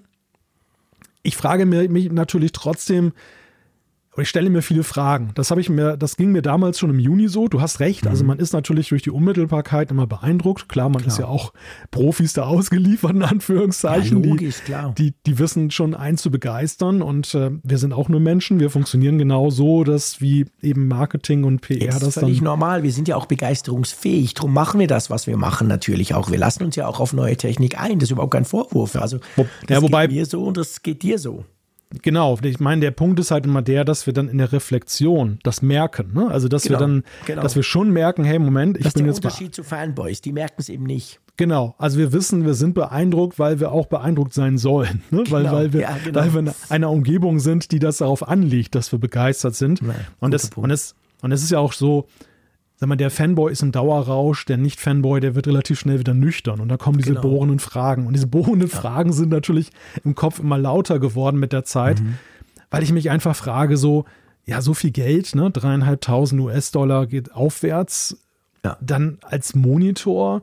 Ähm, trotzdem, trotzdem hast du was ja auf dem Kopf spürbar. Ne? Du hast eben dann das Polster im Gesicht, so angenehm mhm. es ist, aber ich, ich, ich weiß noch nicht, ob ich mir das wirklich vorstellen kann, dass das für mich so eine Perspektive ist. Also ja. das, das ist wirklich noch so, so ein Ding, wo man mal gucken muss, ähm, trotz eben solcher Sachen wie Spatial Video, die mich nach wie vor total begeistern. Also Spatial Video, ja. ich habe jetzt auch kräftig an Weihnachten immer schön mit Spatial Video aufgenommen, damit ich dann in meiner Bibliothek ja. schon was drin habe. Sehr cool. Das, das ist schon so, dass das hat mich nachhaltig beeindruckt, aber ja.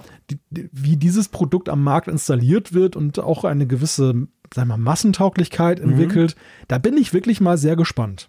Ja.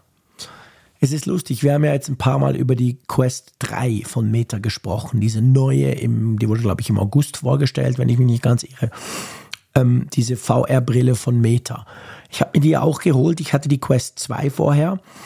Das war das Lustige bei mir war, dass durch die Quest 3, die wirklich hands down extrem beeindruckend ist, vor allem extrem beeindruckend für den Preis, die kostet ungefähr einen Achtel der, der Vision Pro.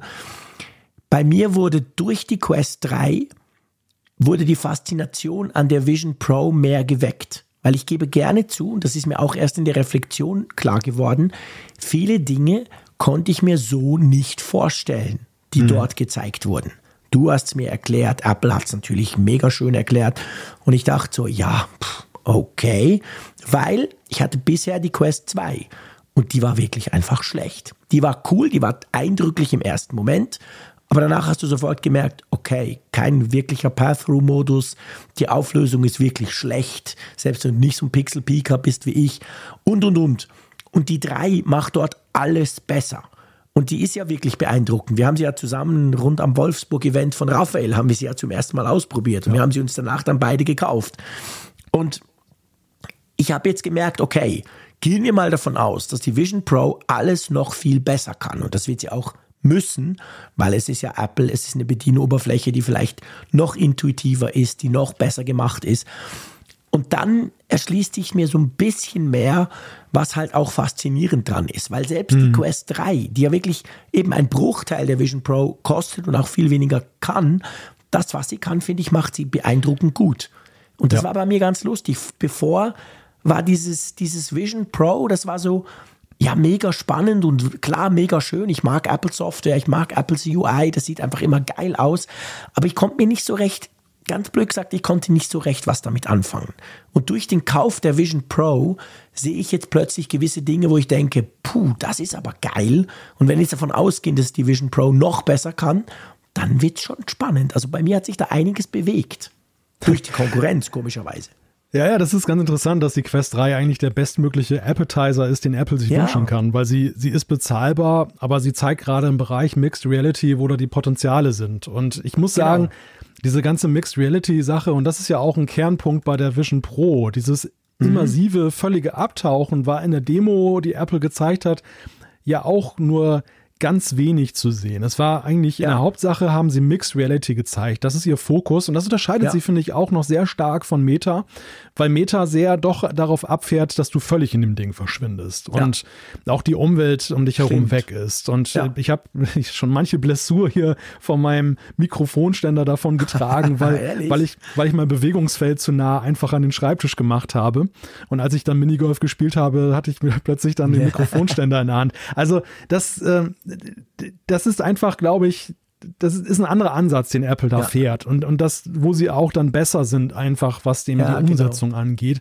Und äh, dennoch ist es für mich so, die, die, die Quest 3 brilliert ja gerade so in diesen Entertainment-Fragen. So ja. Spiele, ähm, ja. Betrachten von 360-Grad-Videos und, und solche Sachen das Bedürfnis, du hast ja auch diese Meta-Apps, um zum Beispiel deinen Mac-Bildschirm mhm. da reinzupacken. Ja. Das, ja, das machst du mal, ne? So gucken, wie geht denn das und so. Aber dass ich ja wirklich sitze und meinen Arbeitsalltag damit bestreite, dass ich dann mit dem Ding auf dem Kopf hier äh, meine Monitore ersetze, kann ich mir im Moment noch schwer vorstellen. Ich bin wirklich mal mhm. gespannt, weil Apple baut ja dieses Ganze mehr auf in Richtung eben es ist ein räumlicher Computer. Es ist nicht so ein Entertainment-Device. Ja. Ja. Und äh, ich denke auch, dass sie auch bei den Inhalten vielleicht nicht in dem Maße so Entertainment-lastig sein werden, zumindest am Anfang nicht, wie, wie Meta das jetzt schon ist. Denke ich auch, ja. Und da, und da frage ich mich halt so, ähm, aber das ist, das ist jetzt gar nicht mal so pessimistische Erwartung, verstehe das nicht falsch. Das ist nicht so im Sinne von, ich traue das Apple nicht zu, ganz im Gegenteil. Ja. Aber es ist, es ist, wird sehr interessant zu sehen sein, wie sie das aufbauen, weil sie einfach diesen, dieses Feld der Fragen bislang jetzt auch seit der Vorstellung mehr oder weniger offen gelassen haben. Sie haben Total. halt ein paar Dinge gezeigt, die möglich sind, aber sie haben nicht klar gesagt, es wird zum Beispiel Apple TV Plus mit dem und dem geben. Es wird ja. einen eigenen App Store für VR, mhm. auf, es gibt auch Spiele oder was weiß ich. Ja, also das, das sind noch die vielen offenen Fragen, aus denen sich ja der Use Case dann definiert. Wir wissen nur um die Möglichkeiten momentan.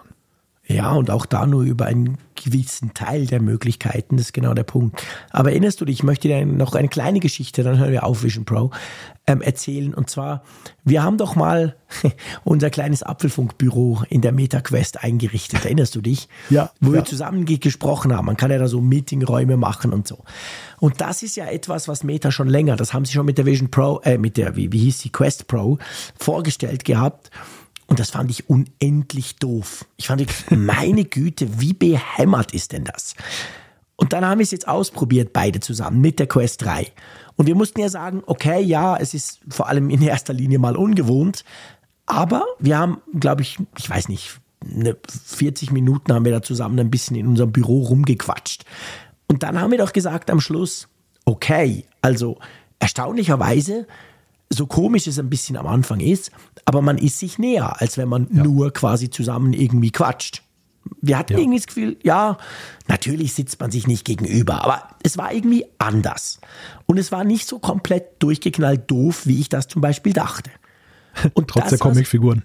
Ja, trotz den Comicfiguren, genau. Ich meine, du hattest deinen Avatar natürlich viel mehr gestylt. Der sah fast ein bisschen aus wie du. Ich war irgendeine komische Laus da drin. Anyway, kann man ja noch verändern. Aber es war irgendwie doch nicht nur negativ, es war interessant, sage ich mal.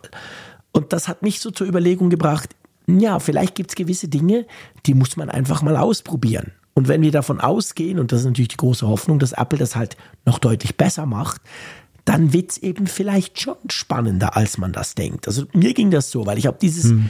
ich habe wirklich diese virtuellen Meetingräume sowas von verlacht jetzt eineinhalb Jahre lang, weil ich dachte, oh Meta wieder, der Mark Zuckerberg ist ja nicht ganz dicht. Ja. Ich will jetzt nicht sagen, die, die sind cool, aber sie sind weniger schlimm und interessanter, als ich das eigentlich erwartet hätte. Und so gehe ich, gehe ich an die Vision Pro ran. Ja, diese ganze Vorstellung vom Metaverse, die Meta ja propagiert, ja. war ja bizarr. Und, äh, Absolut, äh, ist es immer noch ist es immer noch in Teilen, aber ich gebe dir recht, äh, dieses, es, es, es gab dieser, dieser Begegnung halt eine andere Dimension. Es war genau. irgendwie doch natürlicher, menschlicher, genau. als, als ich es gedacht hätte, obwohl es eben nur über so einen lächerlichen Avatar gegangen ist. Genau. Man, man stelle sich erstmal vor, man hätte eine realitätsgetreuere Abbildung des Menschen da vor sich, mit dem man da genau. spricht. Ja, also ich, ich finde, und das, das betrifft nicht Apple allein, das betrifft eigentlich diese ganze Mixed Reality und, mhm. und äh, VR-Industrie die platziert ein Produkt momentan ja mit ungewissen Aussichten mhm. in eine Welt, die auch ungewisse Aussichten ja, hat. Denn die, die Frage des tatsächlichen Bedarfs solcher räumlicher Kommunikation die kann ich dir im Moment, also die hätte, vor, vor, zwei Jahren hätte ich geglaubt, ich könnte sie dir gut beantworten, weil durch mhm. diesen Change hin zu Remote-Arbeit, Corona-Lockdowns und alle dachten, das ist das, der, der Geist, der geht nie wieder in die, in die Flasche. Ne? Ja, es wird stimmt. immer sehr viel Remote bleiben und es braucht neue Produkte, um zu kommunizieren. Ja, aus, heut, aus heutiger Sicht bin ich mir da nicht mehr so sicher, weil man sieht nee. ja schon sehr klar, dass er eben diese ich weiß nicht, ob das nochmal so ein, so ein Boomerang-Effekt ist und dann geht es dann wieder in die andere Richtung, aber im Moment ist ja sehr stark wieder so eine Präsenzgeschichte. Wir hören es aus, selbst aus dem Silicon Valley ja extrem, wo man ja eigentlich mhm. denken sollte, die leben uns das vor.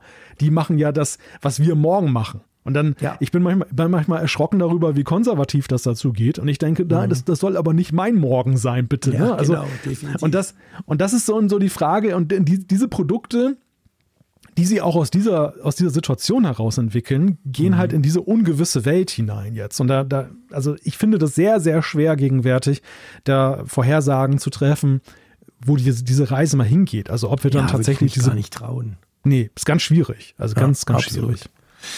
Wir werden es sehen, vielleicht selber noch nicht gleich ausprobieren können, aber zumindest die Chance besteht, dass Apple das Ding relativ bald in den USA mal auf den Markt wirft und dann werden wir natürlich die ein oder andere Frage zumindest indirekt auch klären können. Aber ja, es war natürlich mega spannend. Du warst vor Ort, das war ein großes Highlight. Wollen wir zum iPhone-Event rüberspringen? Genau. Ich will gar nicht auf die Uhr gucken, mein Lieber.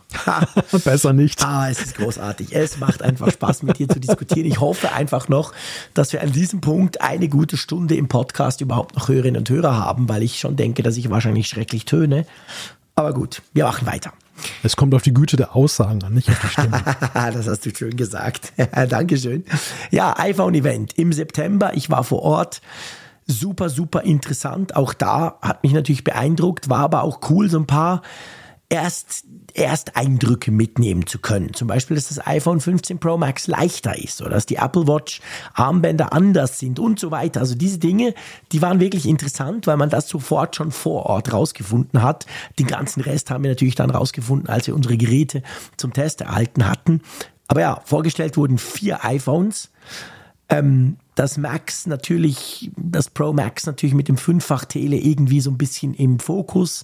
Der erste 3 Nanometer Chip und natürlich USB-C, wo wir alle drauf gewartet haben.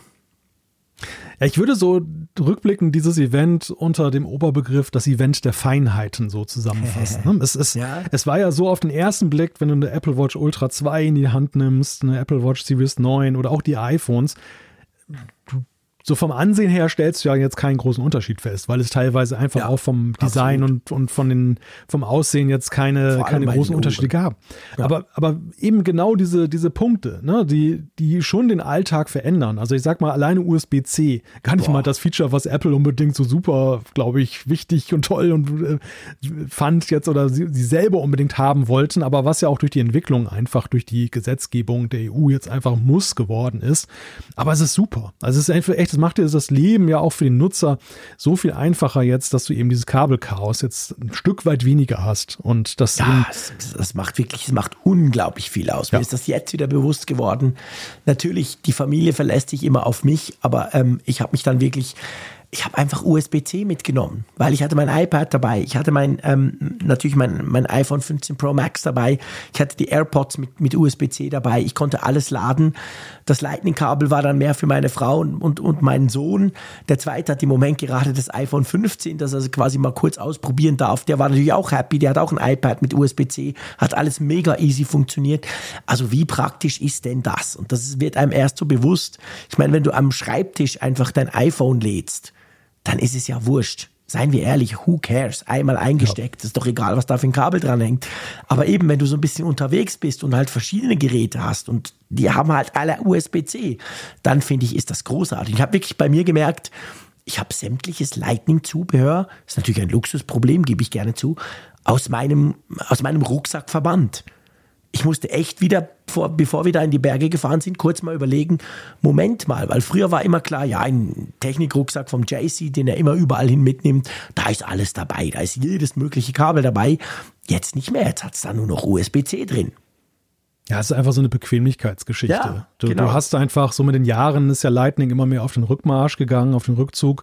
Und äh, ich habe zumindest hier auch im Haus an, an mehr Stellen USB-C-Kabel herumflattern aufgrund der anderen Geräte, ja, als jetzt Lightning-Kabel, die ich immer irgendwo aus einer Schatulle holen musste.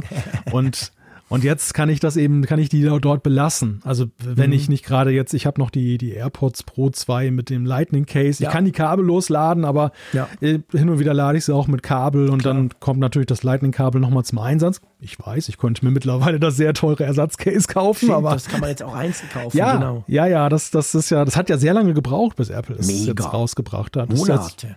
Diesen Monat erst, im Dezember ja, genau. ist das jetzt genau. erst rausgekommen. Ja, genau.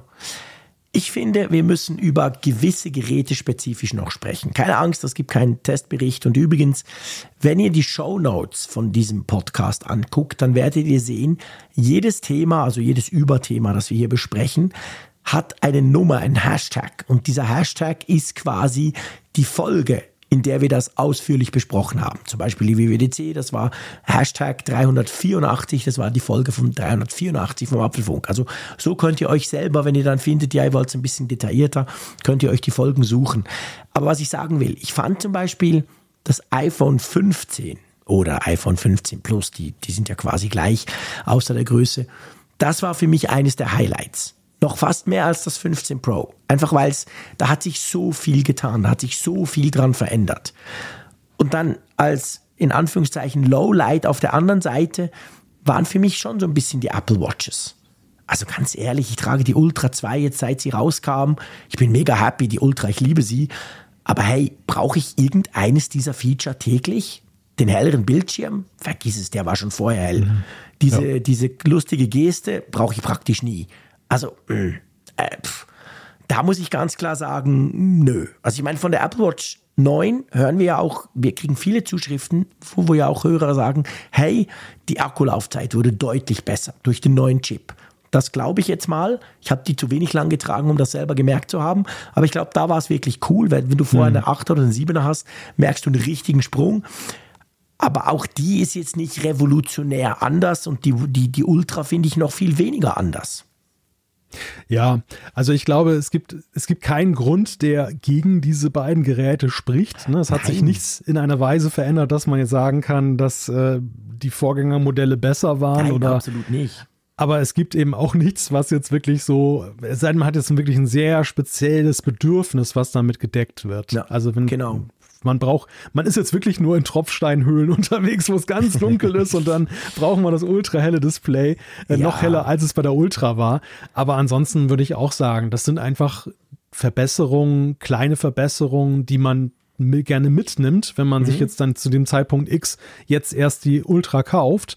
Ja. Aber es ist, es ist in keiner Weise ein Grund und das, das geht ja schon über die Farbgebung, äh, wo ja erwartet yeah. wurde, es würde eine dunkle Ultra kommen. Stimmt, nicht, stimmt. Nicht, mal, nicht mal das war der Fall.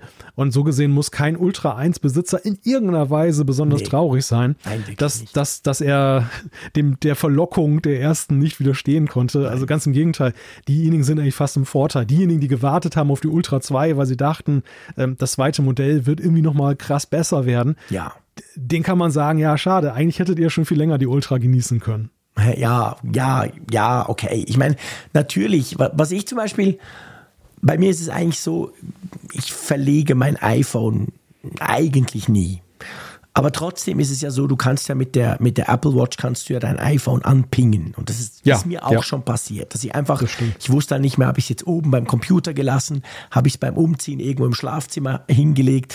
Und da ist es ja so, dank dem neuen U1-Chip, nee, was ist jetzt U2? Ja, dank dem ja. U2-Chip kannst du das ja wirklich viel genauer orten. Also du hast ja diese geile Anzeige, wie, wie auch bei den AirTags, wo du dann wirklich siehst, aha, ah, da ist es und so. Und das finde ich zum Beispiel recht putzig. Das finde ich ein cooles Feature. und das andere andere Feature, dass du ja Leute finden kannst mit dem iPhone. Also quasi, ja, ich habe es mit dem Raphael am Flughafen getestet. Ich glaube, wir zwei haben es auch schon ausprobiert, als wir uns gesehen haben, wo du ja dann wirklich siehst, ah, jetzt ist er noch 15 Meter weg, der kommt gleich da um die Ecke. Das finde ich, wenn das dann mal mehr Leute haben, also wenn dann mehr Leute ein neues iPhone haben werden in ein paar Jahren, das finde ich, das sind Features, die im Moment noch so ein bisschen unterschätzt werden. Aber das ist super praktisch. Ja, du wirst lachen. Ich habe am Tag vor Heiligabend im Weihnachtseinkaufschaos mhm. eines großen Verbrauchermarktes meine Frau lokalisiert mit äh, Ach, diesen du, aber die zwei hat auch ein neues iPhone. Die hat auch ein neues iPhone, ja, genau. auch ein 15 genau. Pro Max und äh, da war es dann halt so, ich habe erst versucht, sie über wo ist zu finden, mhm. aber das ist ja mal eine sehr grobe, rudimentäre ja, Positionsangabe. Ich genau. wusste nur, ich wusste nur, dass sie offenbar keiner entführt hat und dass sie im gleichen Verbrauchermarkt noch unterwegs ja. ist. Aber weitergehende Infos waren da, obwohl der relativ groß ist, nicht rauszuziehen. Und dann ging aber diese Anzeige an, die ich gar nicht auf dem Schirm geil, hatte, also ja. die, die ich gar nicht gedacht habe. Und da konnte ich wirklich dann eben mit Pfeilen, wie man das so kennt, von äh, diesen AirTags-Funktionen, um genau, die AirTags genau. zu finden konnte ich dann durch den Markt gehen, dem Pfeil hinterher. Wahrscheinlich haben Großartig. ein paar Leute strange angeguckt nach dem Motto, was hat der denn für ein Problem? Aber ich hatte kein Problem, ich habe die Lösung ja. gefunden. Also es war, es war echt super. Also, ja, ja, das, das sind so Sachen, die ja tatsächlich erst zum Tragen kommen, wenn die Geräte auch eine größere Verbreitung finden. Also wenn du zum Beispiel auch in deinem Haushalt jetzt dann alle mit U2 genau. irgendwann ausgestattet ja, hast, genau. dann, dass du sie dann in jeder Lebenslage haben wirst, dieses Feature wohingegen jetzt, sag ich mal, mit älteren Geräten im Zusammenspiel du natürlich erstmal nichts merkst, ne? weil du einfach genau dann noch Punkt. Genau. in der genau. alten Welt bist. Dann möchte ich mit dir noch abschließend über drei Dinge sprechen. Es sind doch noch drei. Das eine ist der 3-Nanometer-Chip im 15 Pro und 15 Pro Max. Für mich klar eine Enttäuschung. Ja. Also, ich meine, ich merke nichts die Akkulaufzeit ist geil, aber die war vorher auch geil. Abgesehen davon, dass mein iPhone 14 Pro Max wahrscheinlich einen Akkufehler hatte. Aber sonst, pff, ja, hält, aber es hält jetzt nicht irgendwie krass länger als das letztjährige Modell, was man vielleicht hätte denken können von so einem Chip, oder? Nein, also man muss beim 3-Nanometer-Chip sagen, jetzt am Beispiel des iPhones, da hatten wir ja auch immer Erwartungen, die wir hier im Apfelfunk mhm. geäußert haben, das ganze Jahr über. Und unsere Erwartungen waren da definitiv höher als das, was wir am Ende bekommen haben, was jetzt Gell. Energieeffizienz oder Leistungszuwachs angeht. Also Leistungszuwachs würde ich noch sagen, ähm, im speziellen Fall, dass ich Grafikleistung abrufe. Wir haben es beim iPhone schon ja. gesehen, beim Mac ist es noch mehr zum Tragen gekommen. Da hat Apple mit Hardware Raytracing und dem, dem, äh, diesen Mesh-Geschichten da noch viel mehr gemacht, äh, was vorher so nicht möglich war. Was aber voraussetzt, dass du es auch wirklich nutzt. Also, dass, ja. dass du eben auch Anwendungen hast, die davon Gebrauch machen. Und ich glaube, auf dem Mac ist es eine größere Nummer als auf dem iPhone. Absolut. Aber in Sachen, aber in Sachen Energieeffizienz muss ich auch sagen, nach mehreren Monaten mit dem iPhone, also nicht, dass ich jetzt irgendwie ein Problem hätte mit meinem iPhone. Ich habe nie die Akkulaufzeit als negativ wahrgenommen. Mhm. Aber sie, sie, ist jetzt auch nicht so hochgeschnellt, dass ich sage, hey cool, ich kann eine Woche mit dem iPhone durch die Gegend genau. laufen. Ja, genau, genau. Das ist genau der Punkt. Dann das Fünffach-Tele im Pro Max. Ich habe groß Freude dran. Ich war jetzt wieder ja. in den Bergen. Der Berggipfel ja. war einfach näher. Sorry, Freunde. Und er sah auch noch geil aus. Ich bin vor allem beeindruckt im Vergleich zu einem Pixel 8 Pro, aber vor allem zu einem Galaxy S23 Ultra, welches natürlich, Klammer auf, jetzt dann im Januar irgendwann abgelöst wird vom Nachfolger. Aber ähm, dass das Ding auch bei nicht guten Lichtverhältnissen, finde ich, wunderbar gute Fotos schießt.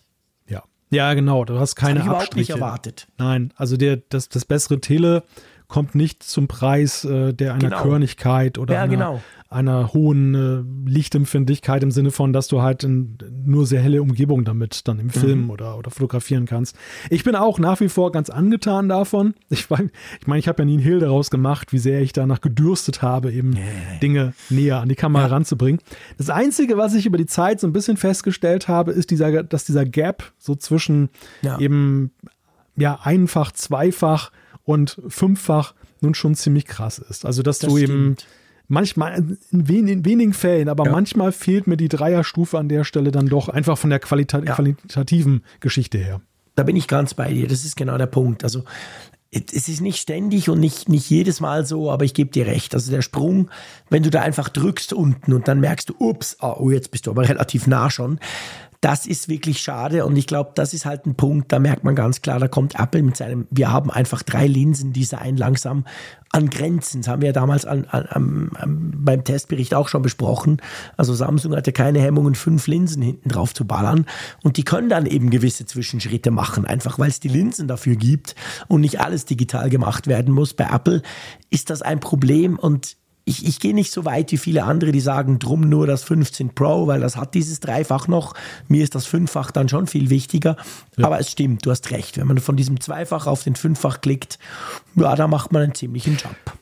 Ja, man gewöhnt sich halt dran. Also bei ja, vielen genau. Motiven kannst du ja auch dann noch doch ein bisschen näher rangehen und dann genau. reicht vielleicht auch zweifach, äh, mhm. was, was ja dann aus dem Einfachbild dann da das rausschneidet, aber eben keine digitale Vergrößerung ist, kein digitaler Zoom dann ist. Genau. Also ja, das, das, das ist ein Stück weit eben auch die Gewöhnung, aber ich gebe dir recht und das, das Interessante ist ja, wie weit eigentlich die Selbstwahrnehmung Apples und unsere Wahrnehmung auseinandergeht, weil Apple hat das Ganze ja groß inszeniert äh, mit sieben Linsen ja so, wobei ja, ja, dann genau. eben die Vielzahl ja rechnerisch dann nur da ist. Und ich muss sagen, ja, ich, ich vermag mich da nicht so richtig darauf einzulassen, weil ich einfach ja, finde, dass das, das ist Marketing, ja. Das ist, das ist einfach Marketing. Äh, was wirklich zählt, sind die, sind die, sind die Löcher auf der Rückseite ja, ne, und genau, was da drin genau steckt. Genau und, und das ist für mich die harte Währung und, und nichts anderes. Also irgendwelche Rechenspiele, nein. Ja, sehe ich ganz genau gleich. Gut, und dann müssen wir noch ganz kurz über Feinwoven sprechen, die große Abkehr vom Leder. Wir haben schon viel drüber gesprochen in diversen Folgen vom Apfelfunk. Ich habe mich auch geoutet, ich bin auf andere Ledercases gewechselt, bin super happy damit. Für mich in dem Sinn kein Problem mehr. Habe das Feinwoven ausprobiert, zwar nicht so schlimm, wie es am Anfang den Anschein gemacht hatte, hat mich aber irgendwie auch trotzdem nicht so richtig beeindruckt. Wie siehst du das? Ich weiß, du hast ja gar kein Case. Das ist genau. natürlich sozusagen die Luxuslösung, dann muss man sich damit nicht rumschlagen. Ja, für mein iPhone musste keine Kuh sterben, kann ich sagen. Und nicht, nicht, nicht mal ein Plastikbaum musste gefällt werden. Nein, also ich, ich, fahr, ich fahre tatsächlich halt gut damit, ähm, nach, nach wie vor eben, ich habe ja am Ende habe ich ja eine Tasche, aber es ist ja, ist ja eben dann kein Case. Und ähm, ja, Feinwoven, wir haben es ja besprochen, die, die Haptik ich fand es einfach ein Fehler, dass sie es einfach zeitgleich gemacht haben. Ich hätte ja. an Apples Stelle Leder ähm, beendet, meinetwegen auch mit der Darstellung, wie sie es gemacht haben, und ähm, hätte die Feinwoven-Geschichte vielleicht schon früher eingeführt. Definitiv. Dass, dass das gar nicht so in diesen, diesen Stallgeruch ja. kommt, von wegen, es ist ein Lederersatz. Dadurch, ja. dadurch ist es einfach in der Wahrnehmung äh, ja in einen Topf geworfen worden, was eigentlich nicht, was einfach nicht in einen Topf gehört, ne? Genau, was einfach ja. nicht, nicht äh, miteinander verglichen werden kann. Genau, das ist genau der Punkt. Gut, lass uns in den Oktober springen. Da gab es nämlich noch mal ein Event. Ich würde mal sagen, korrigier mich, du warst vor Ort klein, aber fein in New York. Ja, das war wirklich sehr klein, aber fein. Es war, war halt auch sehr interessant. Ähm, ja, wie Apple das aufgezogen hat. Das war ja eigentlich nicht so ein Großevent, ne, wo jetzt dann wirklich aus aller Welt dann zum mhm. Beispiel jetzt dann da Leute dabei waren. Ähm, es waren sehr viele Amerikaner, es waren ja. auch sehr viele Influencer aus Amerika. Es war weniger so dieses klassische Tech-Journalisten-Line-up, von denen mhm. hörte ich, dass die im Nachhinein dann äh, bei oder parallel dazu in, in eigenen Briefings waren, aber nicht ja. in New York dann dort. Und ähm, ja, das, das war ja die große Showbühne eben für die M3-Generation. Genau. Kurioserweise das erste Mal, dass ja eben Pro, Max und der Standard-M-Prozessor gleichzeitig rausgebracht mhm. wurden. Es gab neue MacBook Pros, einmal mehr dieses Jahr. Zum zweiten Mal im gleichen Jahr. Und ein Wiedersehen mit dem, mit dem iMac, mit dem 24 Zöller, den wir ja schon vermisst gemeldet hatten dann Tja, zwischenzeitlich. Den hatte man schon beinahe tot gesagt. Der war ja immer noch mit dem M1 unterwegs, aber spätestens seit Januar gab es eine M2. Also nein, stimmt gar nicht. Seit, seit Juli 2022 gab es den normalen M2. Der wurde damals im MacBook Air ja vorgestellt. Und dann seit dem Januar gab es noch die stärkeren Varianten. Und jetzt endlich eigentlich erst hat Apple beim iMac, beim kleinen iMac, den großen gibt es ja nicht mehr, diesen M3 eingebaut, was dem Ganzen natürlich einen ziemlichen Speedbump gibt. Ja, ja, und das war ja auch so diese Message des, des Scary Fast Events, mhm. dass ja eben schon selbst der kleine iMac in Anführungszeichen mit M3 ja ein, eine Hardware, äh, eine Hardware-Grafik bietet, die man einfach in der Consumer-Klasse ja seinesgleichen genau. gesucht hat, genau. jahrelang. Du kannst ja schon unglaubliche Dinge damit machen. Und ähm, ja, das, das setzt sich dann nach oben hin fort. Nach oben, wir hatten es vorhin schon angesprochen, dass sie eben gesagt haben und ja auch mit äh, einigen lebenden Beispielen dort untermauert haben, dass du eben auch im, im High-End-User-Bereich dann eben Leute hast, die plötzlich eben auch mobil arbeiten können.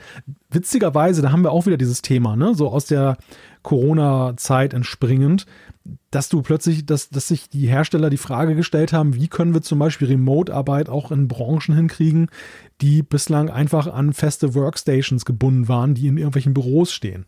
Ja. Und dass man diese Entkopplung hat. Also, sag mal, diese Geschichte hätte natürlich so im, im Kontext der Lockdowns auch noch besser funktioniert als jetzt zwei Jahre danach, wo eigentlich so die, die Rückkehr ins Büro dann eher schon äh, vielerorts dann eben ansteht. Ja. Aber nichtsdestotrotz ist es einfach sehr beeindruckend, was, wie sich das da weiterentwickelt hat. Ja, absolut. Und ich meine, die MacBook Pros 14 und 16 Zoll sind an und für sich ja auch beeindruckend. Vor allem der M3, äh, vor allem der M3 Max letztendlich ist ein unglaubliches Performance-Monster. Mich hat ja gefreut die neue Farbe. Ach Quatsch, das ist ja keine Farbe, meine Güte. Space Black, es ist einfach schwarz, wie wir es früher kannten bei den MacBooks. Ähm, fand ich sehr, sehr schick. Wäre wahrscheinlich, wenn ich mir jetzt ein neues MacBook Pro kaufen würde, was ich zum Glück nicht muss, wäre das wahrscheinlich meine Farbe. Ja, ja, meine auch definitiv. Gell? Also die, ja. ja, ich finde, ich, ich muss immer noch ein bisschen schmunzeln, wie, wie stark dieser Aspekt Fingerabdrücke da in diesem Kontext Gell? betont wurde. Ja. Eigentlich witzig, dass, dass Apple sich da so einer Sache erwehrt hat, die ja gar nicht mal so, einen, so einen positiven Touch hat, ne? Also positiver Touch, buchstäblich. Ein negativer Touch eben. Ein negativer Touch, ja, ja. Ich meine, Apple, Apple versteht es ja eigentlich, solche Präsentationen immer an Dingen nur aufzuziehen, die positiv ja. besetzt sind und nicht irgendwie auf äh, Genörgel und, und Kritik so nee, direkt einzugehen, stimmt. Weil ja. das halt trotz, auch wenn du, auch wenn du es verneinst, auch wenn du sagst, wir haben das Problem nicht, du nennst ja das Problem und das Problem bleibt im Kopf. Genau. Und, und das ist eigentlich so der Punkt, der mich ein bisschen gewundert hat, dass sie eigentlich so ein negatives Erlebnis dann eben doch in den, in den Fokus rücken und äh, natürlich mit der Lösung dafür, aber äh, trotzdem denkt man ja überhaupt erstmal drüber nach, genau. was man vielleicht ja. so erstmal nicht getan hätte. Ja, das stimmt natürlich, aber auf der anderen Seite, der Shitstorm wäre sofort um die Ecke gekommen, wenn ja. man dieses Space Black ausprobiert und halt merkt, boah, das sieht ja nach 15 Sekunden nach dem Auspacken eigentlich unmöglich aus. Ja, und ich habe mich auch gefragt, ob das vielleicht auch dem Zeitpunkt, also dem Timing geschuldet war. Diese, mhm. diese MacBooks sind ja nun sehr spät im Jahr gekommen. Wir hatten Ende Stimmt. Oktober, das Weihnachtsgeschäft war mitten im Gange. Und normalerweise würden die Leute ja, die interessiert sind, erstmal abwarten, was die Reviewer sagen. Mhm. Dass sie, äh, hat es ein Fingerabdruckproblem? Ja. Oder ich warte erstmal ab, ob der erste Shitstorm kommt. Aber so viel Zeit hattest du in diesem Weihnachtsgeschäft ja nicht.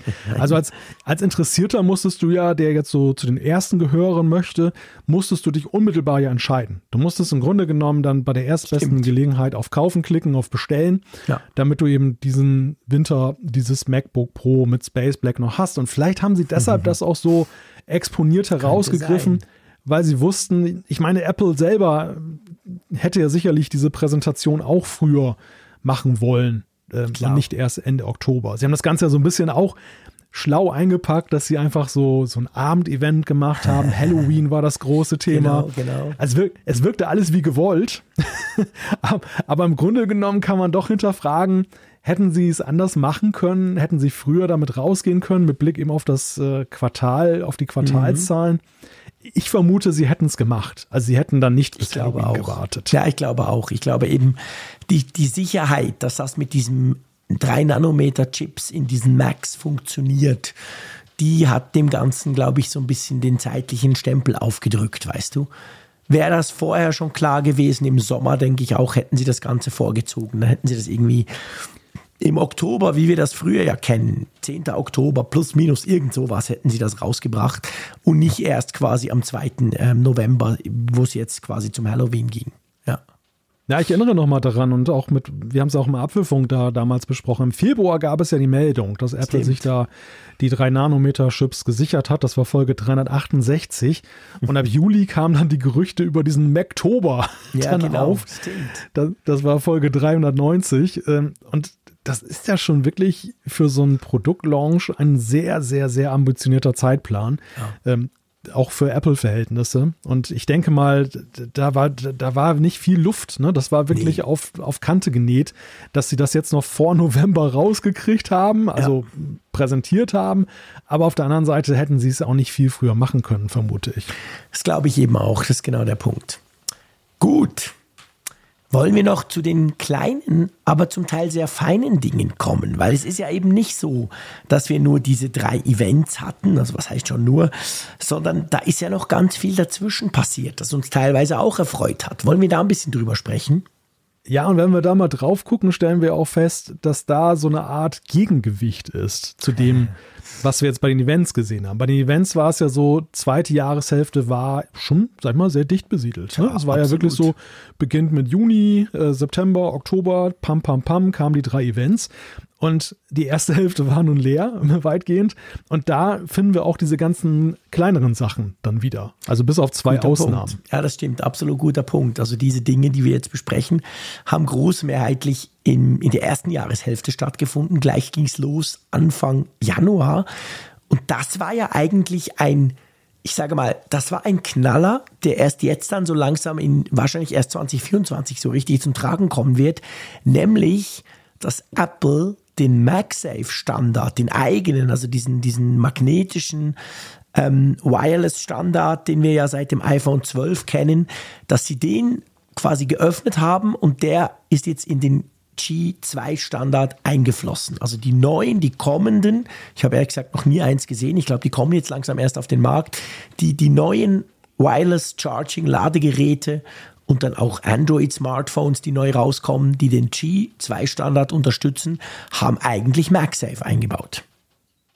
Ja, und für mich ist dieser Punkt mit MagSafe und dem G2-Standard so ein weiterer Beleg dafür, wie man in Cupertino aus der Not eine Tugend gemacht hat und eine Strategie entwickelt hat, wie man sich dieser, ja, diese, dieses Images erwehrt, äh, was ja auch eben durch die EU mit ihren neuen Gesetzen bekämpft wird, dieses, dieses Einmauern, dieses ja. so, wir, wir, wir machen unser eigenes Ding, wir haben unsere eigene Kabel, wir haben unsere eigenen Standards, mhm. ähm, in Hard- und Software und Apple da jetzt umgesteuert hat und, und eigentlich, das finde ich, recht schlau macht, weil sie auf der einen Seite sich sehr offen geben und ja auch tatsächlich sich öffnen und was, was preisgeben mhm. und für die Allgemeinheit einfließen lassen, aber trotzdem sich halt bei alledem, weil sie das ganze Geschehen bestimmen, immer noch ihre Inseln bauen. wo sie so, so, sag ich mal, Spezifika für sich behalten. Also MagSafe ist ein wunderbares Beispiel dieser Stecker, dieses magnetische Anhaftprinzip, das werden wir künftig häufiger sehen. Das mhm. wird nützlich sein, weil du kannst zum Beispiel, ich habe mir jetzt neuerdings fürs Auto oder für die Lüftungsschlitze so eine mhm. MagSafe-Halterung gekauft. Die hakt man da so ein und ja. dann kann man sein iPhone einfach dran äh, bappen und dann genau. klebt das da fest. Und wenn man das künftig mit seinem Android-Gerät zum Beispiel auch machen kann, weil cool. das einfach alles ja. eins ist, super, cool. Aber ich sag mal, die Softwareunterstützung, diese ganze, dieses, diese Ladetechnik mhm. zum Beispiel, das wird ja Apple weiterhin für sich machen. Und äh, ja.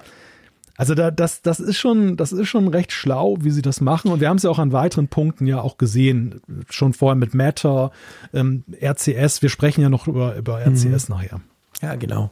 Ja, das ist schon so, da hast du recht. Ich meine, ich finde es mega spannend. Ich, ich warte eigentlich sehnsüchtig auf das erste Smartphone, welches diesen G2-Standard unterstützt. Vielleicht ist es das Galaxy S24, das ja Gerüchten zufolge irgendwann im Januar schon vorgestellt werden könnte ähm, von Samsung. Ich frage mich dann zum Beispiel auch, habe ich mich von Anfang an gefragt, weil ich natürlich keine G2-Ladegeräte habe, aber ich habe doch schon einiges MagSafe-Zubehör.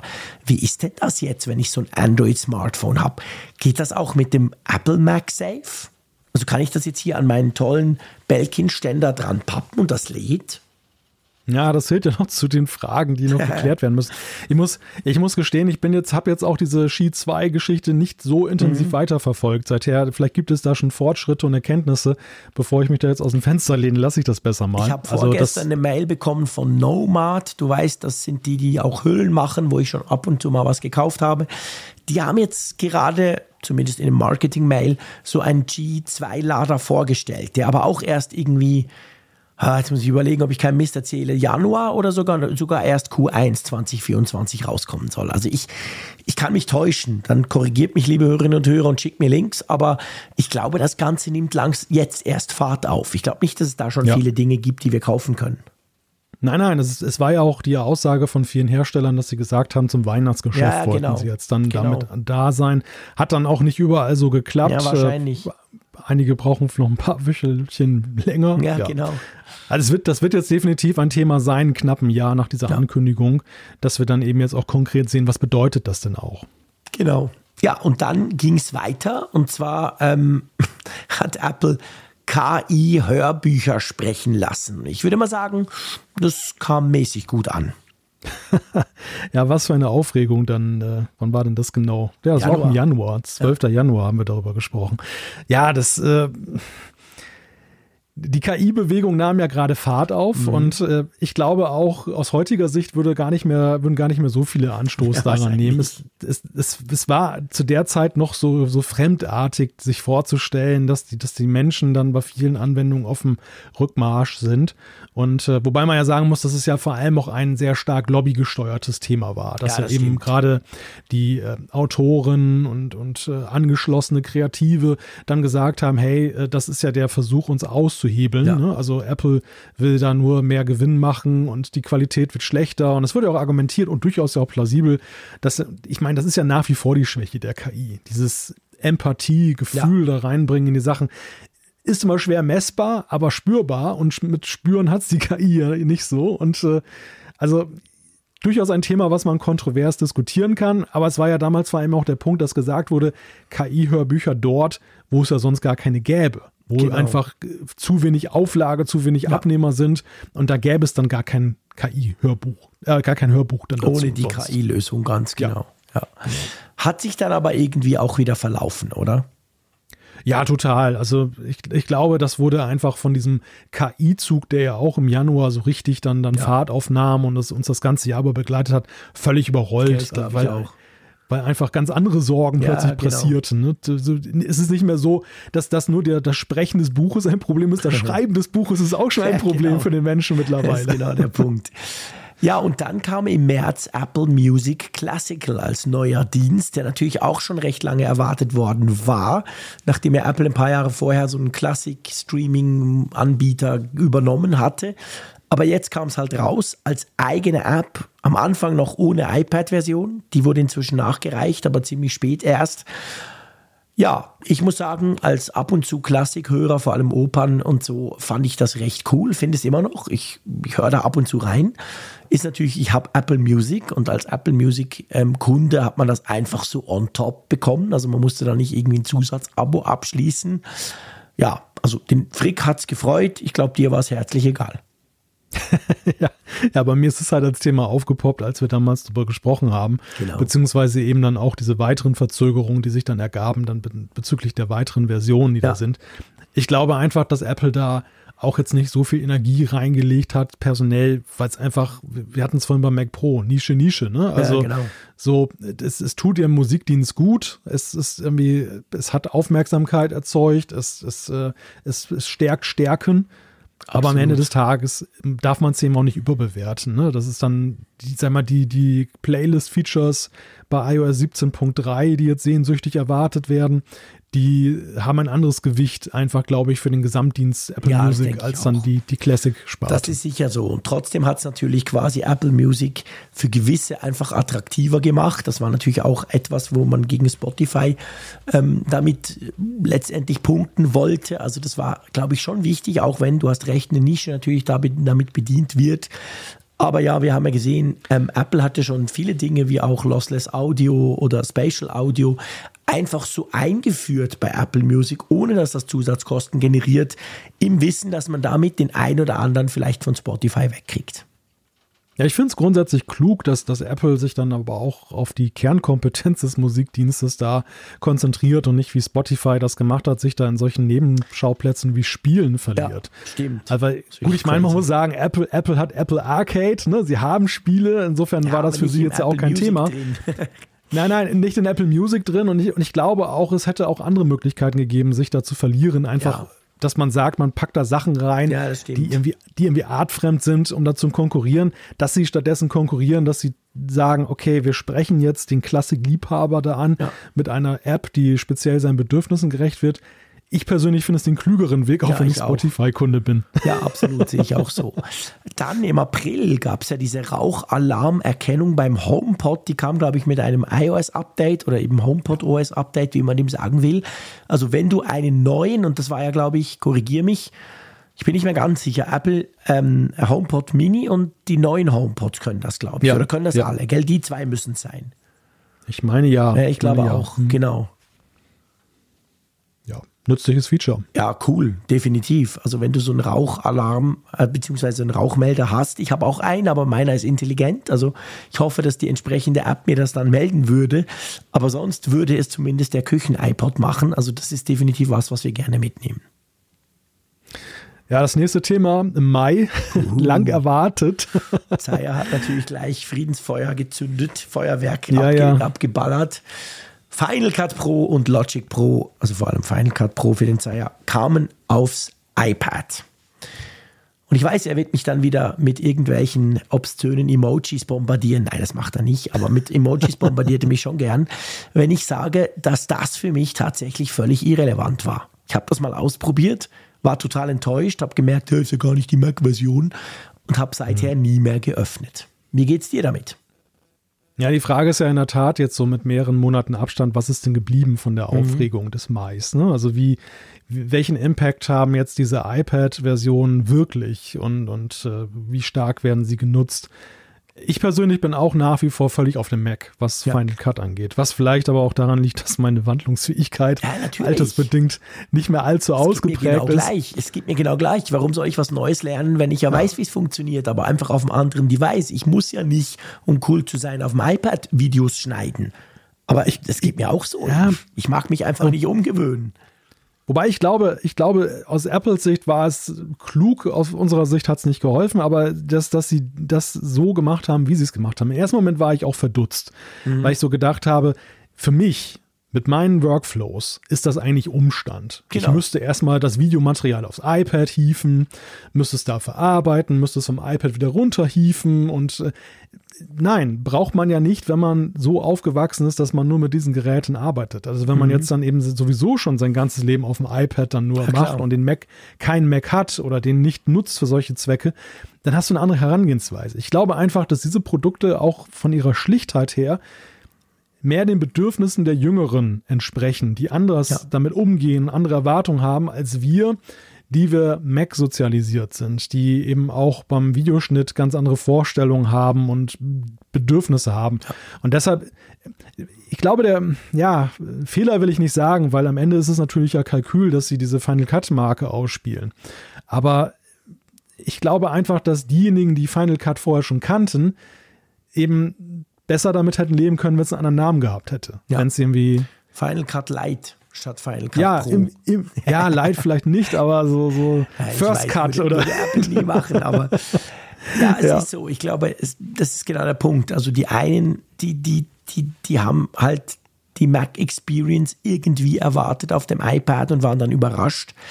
Und die anderen waren happy, dass es genau nicht die Mac Experience hatte. Und ich glaube, genau für die hat Apple ja dieses Final Cut, und ich nehme jetzt mal an, bei Logic ist es ähnlich. Logic habe ich zu wenig genau getestet, vor allem kenne ich die Mac-Version nicht richtig. Ähm, das, das, sind ja, das ist die Zielgruppe. Ich glaube, es geht nicht darum, uns von unseren Macs wegzukriegen, aber es geht darum, dass die, wie du es gesagt hast, die Leute, die, die ein performantes iPad haben, dass die jetzt in die Lage versetzt werden, Dinge zu tun, die sie vorher nicht so konnten, vor allem nicht mit einer App von Apple. Wobei ich trotzdem glaube, dass Apple das Thema Pro dann selbst eher auf dem Mac sieht. Also Ja. dass diejenigen, und das hat man ja auch den Rezensionen von Leuten, die dem wirklich wohlgesonnen waren, äh, ge- gesehen, Ja. dass die gesagt haben, am Ende bei einer gewissen Komplexität meiner Projekte lande ich ja doch wieder auf dem Mac. Und das, also ich finde, das kann man schon als roten Faden durchaus erkennen. Das ist ja auch so bei Swift Playgrounds, was ja die Fähigkeit erhalten hat, dass man eben da auch äh, Projekte bis in den App Store bringen kann, was ja früher auch nicht möglich war. Also in gewisser Weise auch ein Xcode Lite. Aber auch da ist es so, wenn du ein, eine gewisse Tiefe, einen gewissen Funktionsumfang haben möchtest für deine App-Entwicklung, landest du wieder bei Xcode auf dem Mac. Und so, glaube ich, würde ich das bei Final Cut und auch bei Logic Pro nach wie vor sehen. Auch wenn da Pro drin steht, die ja. wirklichen Pros landen früher oder später auf dem Mac. Ja, das denke ich auch. Das ist definitiv so. Und das passt ja auch für Apple. Ich meine, dafür haben sie auch diese Crazy Macs wieder vorgestellt im Oktober-Event. Ja, und ich glaube auch, wenn ich noch das ergänzen mhm, darf, klar. ich meine, äh, Raphael wird ja mal gerne herangezogen als mhm. das große Beispiel, weil gesagt wird, ja, guckt euch den an, der hat so, macht so viel auf YouTube und mhm. so weiter. Der ist ja, ein, sag ich mal, von der Quantität her der Benutzung ist er ja ein Pro. Aber nichts gegen Raphael. Von der Qualität der, der also sag ich mal, die, die Qualität im Sinne von wie viel er schneidet, was er mhm. mit wie vielen Effekten er arbeitet, wie viel B-Roll hat und so weiter, ist er ja nicht auf dem, was andere YouTuber machen. Nein. Und das, das sagt er auch bewusst, weil er sagt, ich bin bequem, nicht, ich möchte, genau, ich, ich, ich erlebt, ich sag mal, das, seine Kunst, seine Kunst ist ja, da die Schlichtheit so zum Erfolg geführt zu haben. Dass, dass dieses, ich sehe die ganze Zeit ein Talking Head und habe keinen B-Roll mhm. und keine Musik, die da ständig drunter läuft, dass er das zum Erfolg gebracht hat. Im Gegensatz zu anderen, die, was weiß ich, für einen Aufwand fahren Absolut. und äh, dann nicht unbedingt erfolgreich. Nee, nee, wir wollen da Raphael gar nicht schlecht machen. Im Gegenteil, das ist super faszinierend. Aber ich meine, er, er kann natürlich seinen Output von zwölf Videos am Tag, die mich zuballern, ja auch nur erreichen mit dieser Art. Also wenn er das viel ja, komplexer macht, kriegst du das ja gar nicht hin.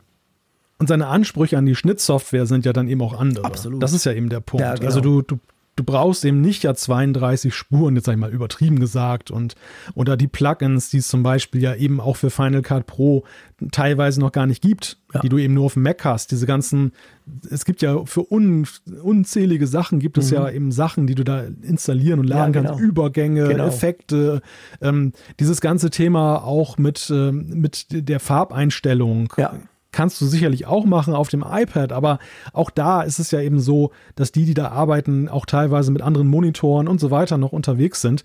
Also ich glaube einfach, dass das eben auch sehr stark äh, davon abhängig ist, wel welche Software für dich da besser geeignet ist, das iPad oder ja. der Mac. Ja, ganz genau, das ist der Punkt. Gut, lass uns weitergehen. Im Oktober kam quasi natürlich am, am ähm, quasi als Update, das wurde ja schon am iPhone-Event eigentlich gezeigt, aber hat dann ein bisschen länger gedauert, kam dann diese Dopp Doppeltipp-Geste für die Apple Watch. Und da muss ich sagen, ich habe es vorhin schon gesagt beim, beim, beim iPhone-Event, das war für mich jetzt bisher eher so eine Enttäuschung. Ist zwar faszinierend, dass das funktioniert und auch zuverlässig funktioniert, das tut es, ah, ich habe so gemerkt in meinem Alltag, pff, eigentlich brauche ich das nie. Wie ist das bei dir? Ja, die Gefahr ist ja, dass man in dem Moment, wo man es wo wirklich brauchen könnte, es dann vergessen hat. Das ist immer meine ja, große Sorge. Das wird mir so Weil, passieren, genau. Ja, ja, also mir fallen auch die Szenarien ein, wo ich dann so voll bepackt bin, dass ich nicht die Apple Watch anfassen kann und dann eben dankbar bin, dass ich dann eben mit Doppeltipp viel mhm. machen kann. Aber ob ich dann noch mich daran erinnere, dass es das mal gab, hm, ja. man weiß es nicht. Also ich, ich, ja, das, da sind wir wieder bei dem Thema Feinheiten. Ne? Also ich glaube auch bei der, bei der Software galt in diesem Jahr sehr stark, wir haben das ja vorhin so ein bisschen übersprungen, dass eben die Feinheiten zählten und ja. dass du eben an vielen Stellen sag mal, nützliche Sachen an die Hand bekommen hast, aber die, die nicht unbedingt dich in deinem Alltag ähm, jeden Tag, bei jeder Gelegenheit dann eben ähm, erfreuen, beziehungsweise dann von Nutzen sind, sondern die bei, bei Gelegenheit sozusagen wichtig sind. Ja, das ist genau der Punkt. Also, ähm, das sind Dinge, ich, es ist vielleicht ein bisschen böse, aber bis jetzt, und das muss man natürlich ganz klar sagen, das ist ja mega ausbaufähig, so eine, so eine Gestengeschichte. Aber es ist halt eine Geste und wie jede Geste erinnert es mich immer an 3D-Touch. Meine ja. Güte, was konnte man für coole Dinge tun? wenn man es wusste. Und diese Doppeltipp-Geste ist ganz ähnlich. Ich glaube eben anders als bei einer Vision Pro, wo du dann einfach ganz automatisch damit interagierst, weil es ja nicht anders geht. Wie willst du sonst klicken? Ist es halt auch bei der Apple Watch so, dass du ja noch diverse andere Möglichkeiten quasi daneben hast, wie du irgendeine Aktion ausführen kannst. Und dann ist es quasi on top. Und ich glaube, das funktioniert dann am besten, solches Gestenzeug, wenn es gar nicht anders geht. Aber bei der Uhr ja, eben, bis jetzt ist eine Option und ich nutze sie selten. Ja, ich bin da völlig bei dir und würde sogar noch einen Schritt weiter gehen. Ich hatte vor kurzem Procreate Dreams mal im Test. Ja, das du hast ja ein Video so eine, gemacht, genau dazu. Genau, Procreate ist ja so eine Zeichen-App und jetzt haben sie mit Dreams ja noch so eine Animations-App rausgebracht, ja. die ganz, ganz interessantes Konzept verfolgt, mhm. aber extrem stark eben auf das iPad zugeschrieben ist und mhm. eben mit Gestensteuerung arbeitet. Mhm. Und ich muss dir sagen, ich habe da festgestellt, und das kann man so eins zu eins übertragen, auch auf diese Steuerung der Apple Watch, du musst schon so ein gewisses Nerdtum entwickeln, was eben diese Gestensteuerung angeht. Wenn, wenn du diese Handgriffe alle so im Kopf hast mhm. und dann, dann ist das eine unglaublich effiziente ja. und geschmeidige Art der Steuerung. Aber als Newbie und als derjenige, ja. der alle zwei Sekunden wieder vergessen hat, da waren es drei Finger oder vier Finger, mit mhm. denen ich da streichen muss, ah, dann denkst du eigentlich, wo, gib mir einen Knopf, ne? Also das ist irgendwie so. Und, und so ist das auch bei der Apple Watch. Ja. Ich, ich befürchte einfach, die, die Doppeltipp-Geste für sich kann man sich merken. Aber wenn die Klar. jetzt dann noch drei, vier weitere Gesten dazu packen, ja, Raphael, der lebt halt so in dieser Welt mhm. der Gesten, sage ich mal, der, der kriegt doch wieder sein Fett weg hier, aber das ist ja positiv gemeint. Aber wenn du dich wirklich da so richtig reinkniest ne, und das täglich praktizierst, dann ist es dir von Nutzen, aber der Gelegenheitsnutzer wird im Zweifel zum Beispiel eher Siri anrufen und äh, ja. da über den Weg versuchen, die fehlende Hand, die er dann in ja. dem Moment hat, dann zu kompensieren. Wobei das weniger gut funktioniert als die Gesten, aber das ist ein anderes Boah, Thema. Mal mehr, mal weniger, mal mehr, ja, ja. Genau, das ist ein Nachteil, mal mehr, mal weniger. Nee, aber da bin ich absolut hundertprozentig bei dir. Ja, und dann ähm, im Oktober haben wir von Apple ein Rätsel gestellt bekommen. Ein Rätsel, das behaupte ich jetzt einfach mal, Ende Jahr immer noch nicht aufgelöst wurde. Wir haben einen ja. neuen Apple Pencil mit USB-C bekommen der so irgendwie das weder richtig einen der anderen zwei Pencils ersetzt, noch die anderen. Es ist auf jeden Fall einfach, jetzt gibt es einen zusätzlichen Pencil und selbst Raphael hat 40 Minuten gebraucht, um zu erklären, wie, wie die drei sich jetzt unterscheiden. Und wir stehen am Ende des Jahres da und wissen nicht so recht, warum es diesen Stift gibt, oder? Ich würde sagen, das ist die Nebelkerze des Jahres. Ah, der, schön, genau. Apple Pencil. Das kriegt unser Label Nebelkerze des Jahres. Perfekt weil, weil das, das, das Ding kam ja relativ unmittelbar vor diesem Scary Fast Event und Stimmt. hat ja eben die Deutung bis kurz davor in eine Richtung getrieben, dass viele dachten, ja, das ist eine vorbereitende Handlung. Ich war übrigens selbst auch Anhänger der Theorie, äh, dass dann iPads kommen. Weil ja. der, den, Pen, den Pencil haben wir schon mal und ja, dann genau. können ja auch, können ja auch iPads kommen. Ja, und, und stattdessen kamen dann Macs. Ich habe mich doch verstiegen bis hin zu, dass ich gesagt habe, hey, vielleicht kommt ein Mac mit, mit Touch-Funktionalität nur über diesen neuen Apple Pencil Stimmt. oder so. Stimmt. ja, ja, auch also, wildeste Theorien, aber man hat ja die, man, man, hat ja wirklich zwanghaft versucht, eben diesen Apple Pencil in eine Beziehung zu setzen genau. zu diesem Jahr Den und zu, zu dem, was da noch kommt. Und am Ende muss man sagen, in einem iPad-freien Jahr steht jetzt ganz allein ein iPad-Zubehör für sich ja. und, und, äh, und, und gibt uns immer noch Rätsel auf. Also, ja, ja ich, also ich denke in der Rückschau schon, dass das Ding einfach so ein Brückenteil ist. So wie das iPad denke der zehnten Generation auch so ein Brückengerät ist, was ja sowohl alte Pencil-Generation als auch neue unterstützt. Und äh, ja. ja, jetzt, haben, jetzt haben wir noch den passenden Stift dazu. Wir sprechen, Bin mal gespannt, ob. Ja, wir sprechen, sorry, ja, genau. Du sag du. Ja. ja, ich wollte noch ergänzen, also ich bin mal wirklich gespannt, wie sie den künftig einordnen im Line-Up. Da bin ich sehr gespannt. Wir werden nachher noch drüber sprechen, was eben nicht kam und was das natürlich auch fürs nächste Jahr dann letztendlich heißt. So, dann müssen wir, das können wir so ein bisschen zusammenfassend machen, aber nichtsdestotrotz, wir müssen, und das ist eine neue Rubrik, du hast das vorhin mal angekündigt, wir müssen über Apple und Europa sprechen. Schwierige ja. Beziehung, würde ich mal sagen. ja, die Honeymoon-Phase ist definitiv ja, vorbei. Gab es die jemals? ja, es, ich, ich, ich habe schon den Eindruck oder ich meine mich zu erinnern, dass, dass es schon so war, dass Apple über seine Lobbyisten in Brüssel schon Stimmt. in früheren Jahren viel Gehör gefunden hat und auch recht Apple-freundlich entschieden wurde. Es gab ja immer schon diese Anwürfe gegen Apple, Monopolbildung und, ähm, sag mal, Einengung. Spotify zum Beispiel hat da immer angeklopft. Ja, und in der, in der, Vergangenheit war das nicht immer so zugunsten der, der Ankläger gelaufen, sondern eher, dass Apple dann durch Erklären und, und äh, Fürsprache das ja. hinbekommen hat, zu seinen Gunsten das zu entscheiden. Aber jetzt kann man sagen, und das betrifft ja nicht Apple alleine mit dem Markets Act und dem Service Act, die ja nun nächstes Jahr besonders greifen, hat sich das Klima drastisch verändert. Ne? Ja. Also da, da, wird, da werden keine Lex Apple mehr gemacht in Brüssel. Und das hat uns ja wirklich das ganze Jahr über so ein bisschen als Thema begleitet. Ja, massiv. Also das war natürlich immer wieder kam das und das wird uns auch, das sei hier an der Stelle gleich verraten, nächstes Jahr noch viel mehr beschäftigen, weil wir dann letztendlich nächstes Jahr die Auswirkungen dessen sehen, was jetzt dieses Jahr beschlossen wurde. Also das ging ja eigentlich ja, das ganze Jahr, aber letztendlich im September hat die EU quasi das sogenannte DMA-Brecheisen bei Apple angesetzt, kann man quasi sagen. Also Digital Markets Act wurde auf Apple angewendet. Es ging ja um die Frage dann auch, ob iMessage ähm, da quasi dazugehört zu diesen Gatekeeper-Diensten. Korrigiere mich, diese Entscheidung wird, glaube ich, im Januar gefällt, oder? Das wissen wir im Moment gerade ja. noch nicht. Genau, es gibt Vorzeichen, dass Apple da jetzt doch bei iMessage aus der Nummer rauskommt, mhm. im Gegensatz zum Safari-Browser und dem App Store ja. und, äh, und weiteren Sachen, wo sie dann sehr wohl eben als Gatekeeper identifiziert wurden. Aber zumindest bei iMessage ist eben, sieht es so aus und das deckt sich ja auch mit unserem Erleben, dass die Relevanz als Messaging-Dienst in der, in der EU, im EU-Gebiet dann doch von untergeordneter Bedeutung ja. ist.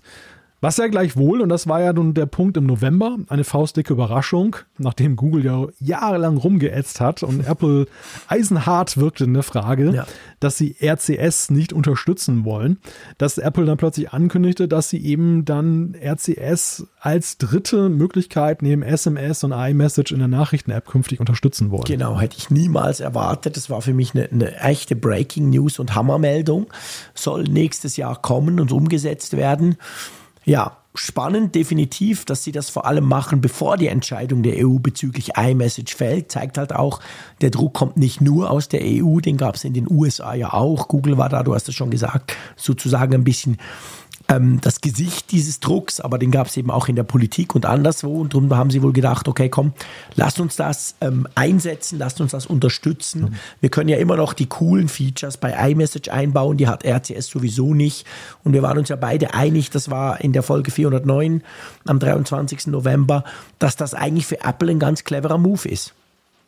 Ja, und auch ja im Kontext, wir hatten es ja von mit MagSafe und mit der angekündigten Öffnung, dass Apple auch NFC in der EU jetzt dann nachgeben will, dass dann eben die NFC-Schnittstelle erweitert nutzbar ist, auch für Mitbewerber bzw. andere.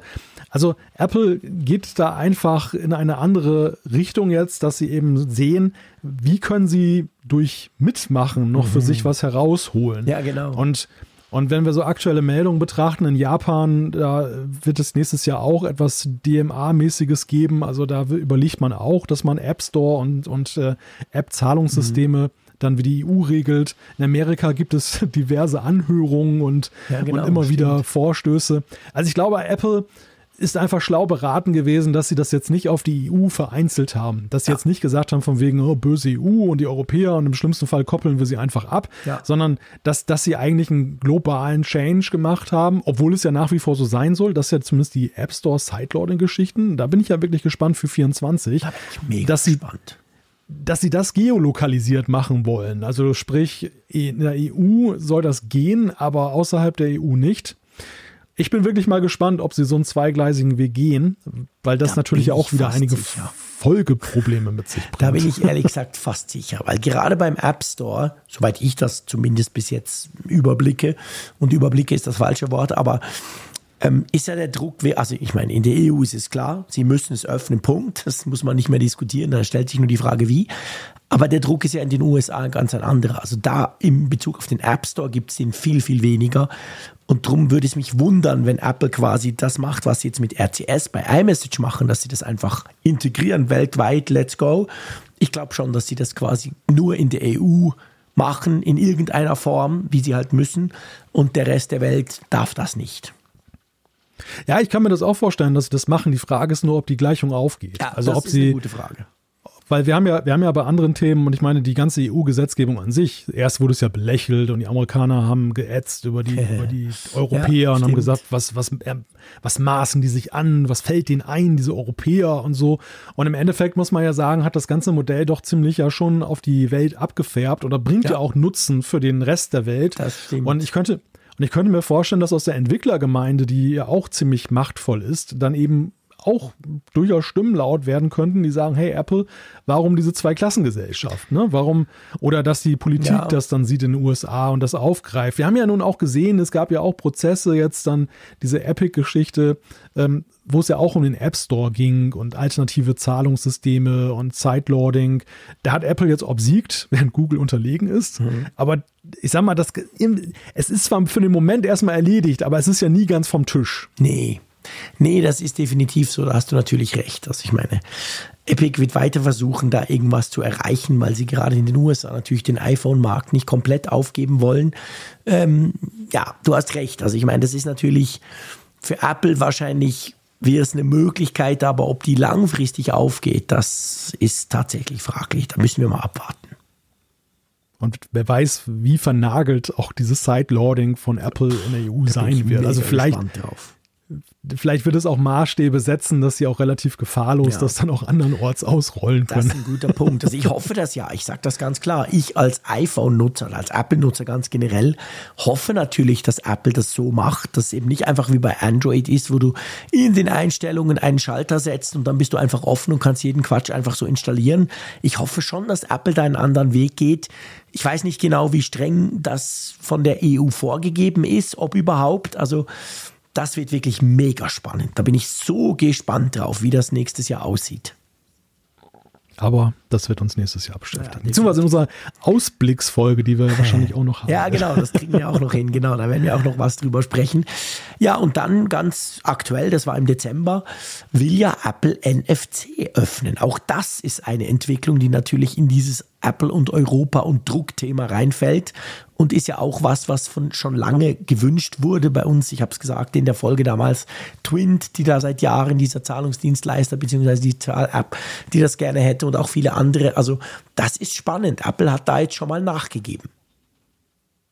Ja, also ich muss dir ja sagen, so, ich, ich, teile deine Vorbehalte, was jetzt das Thema Sicherheit angeht, weil das natürlich dieses ganze strikte Sandbox-Modell, mhm. die Apple-Prüfung, äh, es wird sehr viel mit Zertifikaten und Schlüsseln genau. gearbeitet. Genau.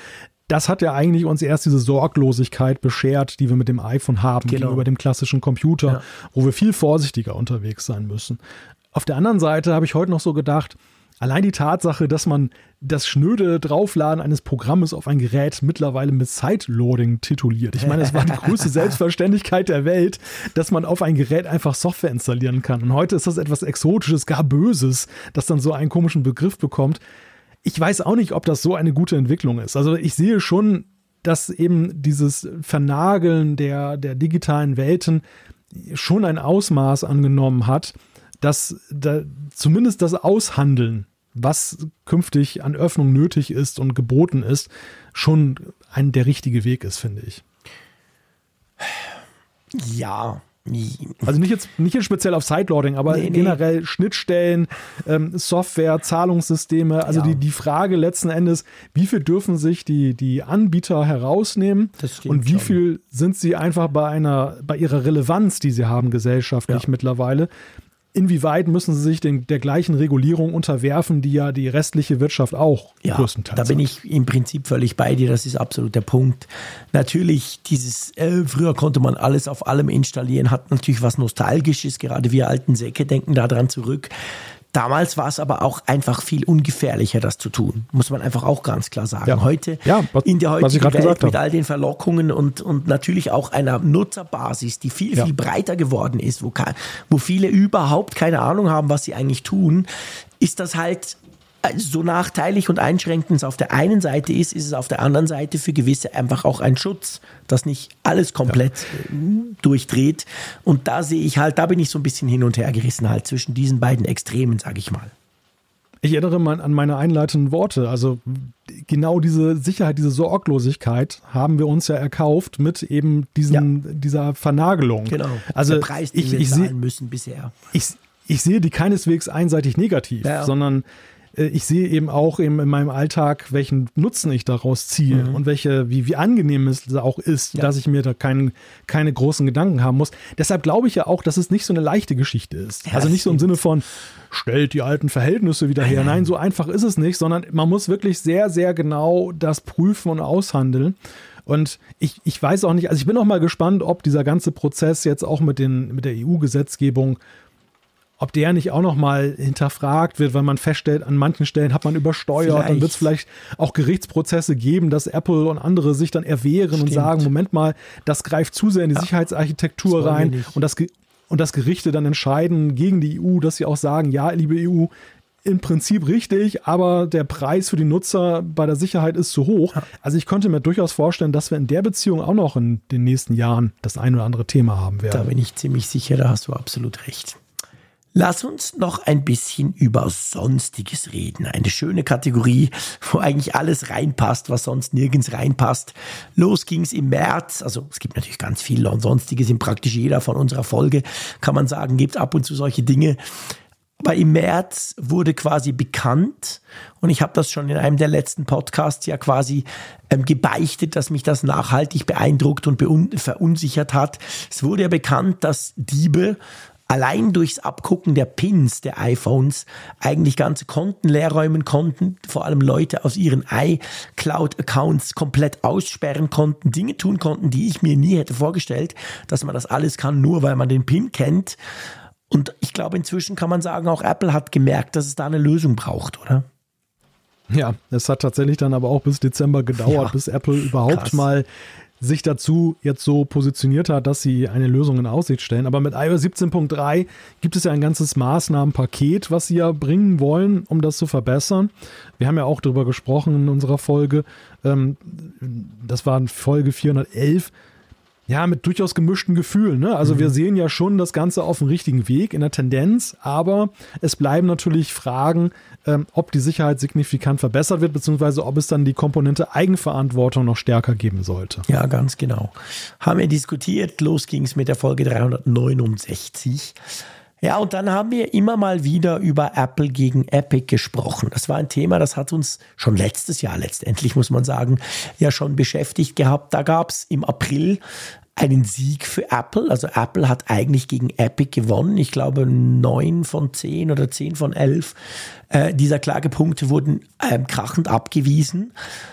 Ja, und erstaunlicherweise, ein paar Monate später, äh, in der Folge 411, das ist noch nicht lange her, haben wir darüber gesprochen, dass Google auf ganzer Linie gegen Epic verloren hat. Also ein komplett anderes Urteil, als es bei Epic, äh, als es bei Apple gegen Epic gefällt wurde. Das lässt uns so ein bisschen ratlos, oder?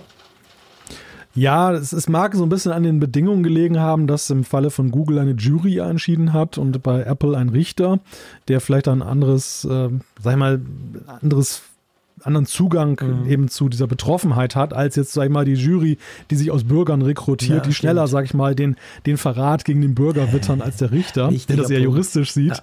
Und ich glaube aber auch, der, ein, ein springender Punkt, der sich immer mehr herausschält, ist, dass Apple einfach die besseren Karten hatte, weil sie eine größere Konsequenz in ihrem Tun haben. Während äh, Google ja sehr, sehr schwierige Schriftverkehre da hinterlassen ja. hat, ähm, wo sie eben dann Ausnahmen ausgehandelt haben und im Grunde genommen ja ihren ganzen, ihr ganzes System ja erst so haben wirken lassen, als wenn es eben auch genau. so eine genau. Monopolbildung ja. gibt. Wo, wo Apple einfach konsistenter war im Sinne von, wir machen das aus Sicherheitsgründen, wir machen das eben aufgrund einer gewissen Policy, die wir haben, ja. die konsistenter wäre. Genau, ja, ganz genau. Das haben wir in der Folge 411 ja genau besprochen. Dann gab es ein Feature. Da muss ich sagen, da hatte ich richtig Freude dran. Das war im Mai, wurde das, glaube ich, zum ersten Mal so ein bisschen getestet. Das war die schnelle Sicherheitsmaßnahme. Ein schöner Begriff. Da ging es quasi darum, dass man security-kritische also sicherheitskritische ähm, Patches und Updates sehr schnell pushen konnte, so im Sinn von, das kann man ganz vereinfacht gesagt auf die iPhones bringen, ohne dass man warten muss, bis irgendwie Otto Normalnutzer nach vier Wochen mal klickt und sagt, ja, dann mache ich das Update halt. Man muss sagen, da wurde wahrscheinlich entweder von uns mehr reininterpretiert oder von Apple mehr versprochen. Aber Fakt ist jetzt Ende Jahres, das kam dann doch nicht so richtig, oder? Ja, sie ist ja bei uns ja auch ins Bewusstsein gerückt, weil es ja auch in den Betas diese Tests gab, mhm. die die dann ja augenfällig waren und wo, wo man denken konnte, das wird jetzt ein häufig gebrauchtes Mittel sein, um jetzt schnell Bugs zu, zu ähm, beheben und Sicherheitslücken zu stopfen und im besten Falle ja sogar ohne diesen nervigen Reboot, ja, genau. der einige davon abhält, das dann zu machen. Und äh, ja, augenscheinlich ist es jetzt aber so ein absolutes Notfallinstrument oder es, oder es gibt etwas, was dagegen spricht. Ich weiß es nicht. Es ist auf, der einen, auf, auf jeden Fall einfach ruhiger geworden. Apple patcht wieder ganz normal mit mit Punkt-Punkt-Releases, wie sie es immer gemacht haben. Und die schnelle Sicherheitsmaßnahme, also ich habe seither keine gesehen. Ich glaube nicht, dass das für Notfälle vor, ähm, quasi ähm, äh, reserviert ist, weil wenn du guckst, ich muss überlegen, war das im November irgendeiner der letzten Punkt-Punkt-Releases? Der war super hochkritisch. Da gab es so eine Zero-Day-Lücke. Das kam sogar in den Stimmt. Publikumsmedien, wo gesagt wurde, hey Freunde, jetzt aktualisiert endlich mal euer iPhone. Also wenn das dann nicht der Moment gewesen wäre, wo Apple das so hätte machen können, dann weiß ich auch nicht. Also ich, ich glaube irgendwie, das muss irgendwelche technische Gründe haben oder pff, keine Ahnung, oder sie hatten Angst, dass die Leute sich nerven, wenn sie da einfach auf ihre iPhones Zeugs pushen. Aber Fakt ist, das Ding ist irgendwie pff, nie so richtig zum Fliegen gekommen. Ja. Ja, es war da und dann war es wieder ja, weg. Genau. Und ja, ich, ich bin auch Anhänger der Theorie, dass es da irgendeine Art von Problem gegeben hat, was sie festgestellt ja. haben. Und das haben sie jetzt, also entweder haben sie es ganz begraben oder sie haben es zurückgestellt, keine sein, Ahnung. Dass sie es komplett begraben haben, ja. Stimmt. Mal, mal schauen wann, ob und wann das wiederkommt. Oder sie verkaufen es mit iOS 18 als groundbreaking Feature und Neuerfindung. Das könnte natürlich auch sein. Das kann natürlich auch sein, ja. ja, dann gab es ja dieses ähm, ja, Leaker-Melodram rund um Analyst 941. Du musst mir kurz auf die Sprünge helfen. Ich, ich weiß zwar noch Analyst 941, aber ich weiß nicht mehr genau, wie man den jetzt reingelegt hat. Ja, das war ja so, dass er augenscheinlich, so, so beschrieb er das, dass seine Schwester bei Apple gearbeitet hat und, und er hat da ja etliche Informationen, unter anderem ja auch zu Final Cut. Ich glaube, das war der, die Falle, die man ihm und mhm. ihr gestellt hat, dass man denen da ein falsches Release-Datum an die Hand gegeben hat. Und äh, dann äh, ist man ihrer gewahr geworden und dann ist sie gekündigt worden und er hat dann sich sehr melodramatisch dann aus dem Netz verabschiedet und war seither nie wieder gesehen. Also dieser, dieser Analyst 941 war auf jeden Fall ein Leaker, der eine ganze Weile ziemlich akkurat dann eben auch dann Dinge vorhergesagt ja. hat. Also ja. der schon irgendwo eine Quelle hatte. Ja, genau, stimmt. Ja, genau. Und dann hat man nie mehr was von ihm gehört. ähm, ja, Goldman Sachs, die angeblich die Apple Card loswerden wollten, das hat sich inzwischen bestätigt, ähm, dass sie das wirklich wollen. Da haben wir auch drüber gesprochen. Ging los irgendwie, glaube ich, im, im Juli. Die ersten Gerüchte rund zu dem Thema. Mark Gurman hat das, glaube ich, damals aufgebracht. Und inzwischen in Folge 410 haben wir das Ganze nochmal ein bisschen ähm, analysiert. Äh, geht man davon aus, dass eine neue Bank das Ganze übernehmen wird. Ja, sehr spannendes Thema, wo man sich ja tatsächlich auch fragt, wie das mit Apples Finanzthemen generell weitergeht. Mhm. Ne? Also die Apple Card ziemlich lange ja exklusiv dann auch ja. geblieben in den USA.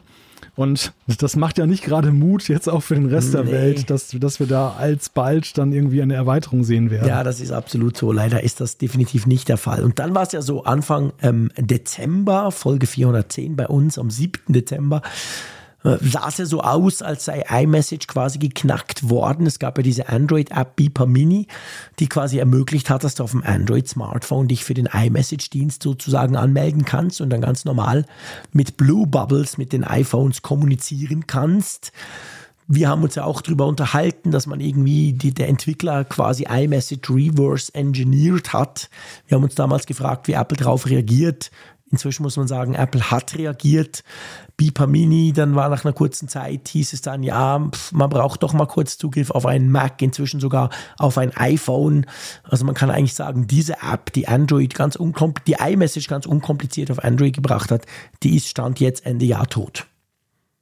Genau, Beeper hat ja auch gesagt, dass sie das Katz-und-Maus-Spiel mit Apple nicht weitermachen mhm. wollen, was Wer ja, hätte das gedacht? ja, ja, genau, was ja auch eine komische Erkenntnis ist, weil sie selber es ja maßgeblich genau. ja überhaupt erst betrieben haben. Und äh, ja, also diese ganze Sache hat uns aber ja trotzdem einige Erkenntnisse geliefert. Einerseits über die Beschaffenheit von iMessage, wie das ja. funktioniert, der ganze Dienst, dass das auch ohne eine Apple-ID geht.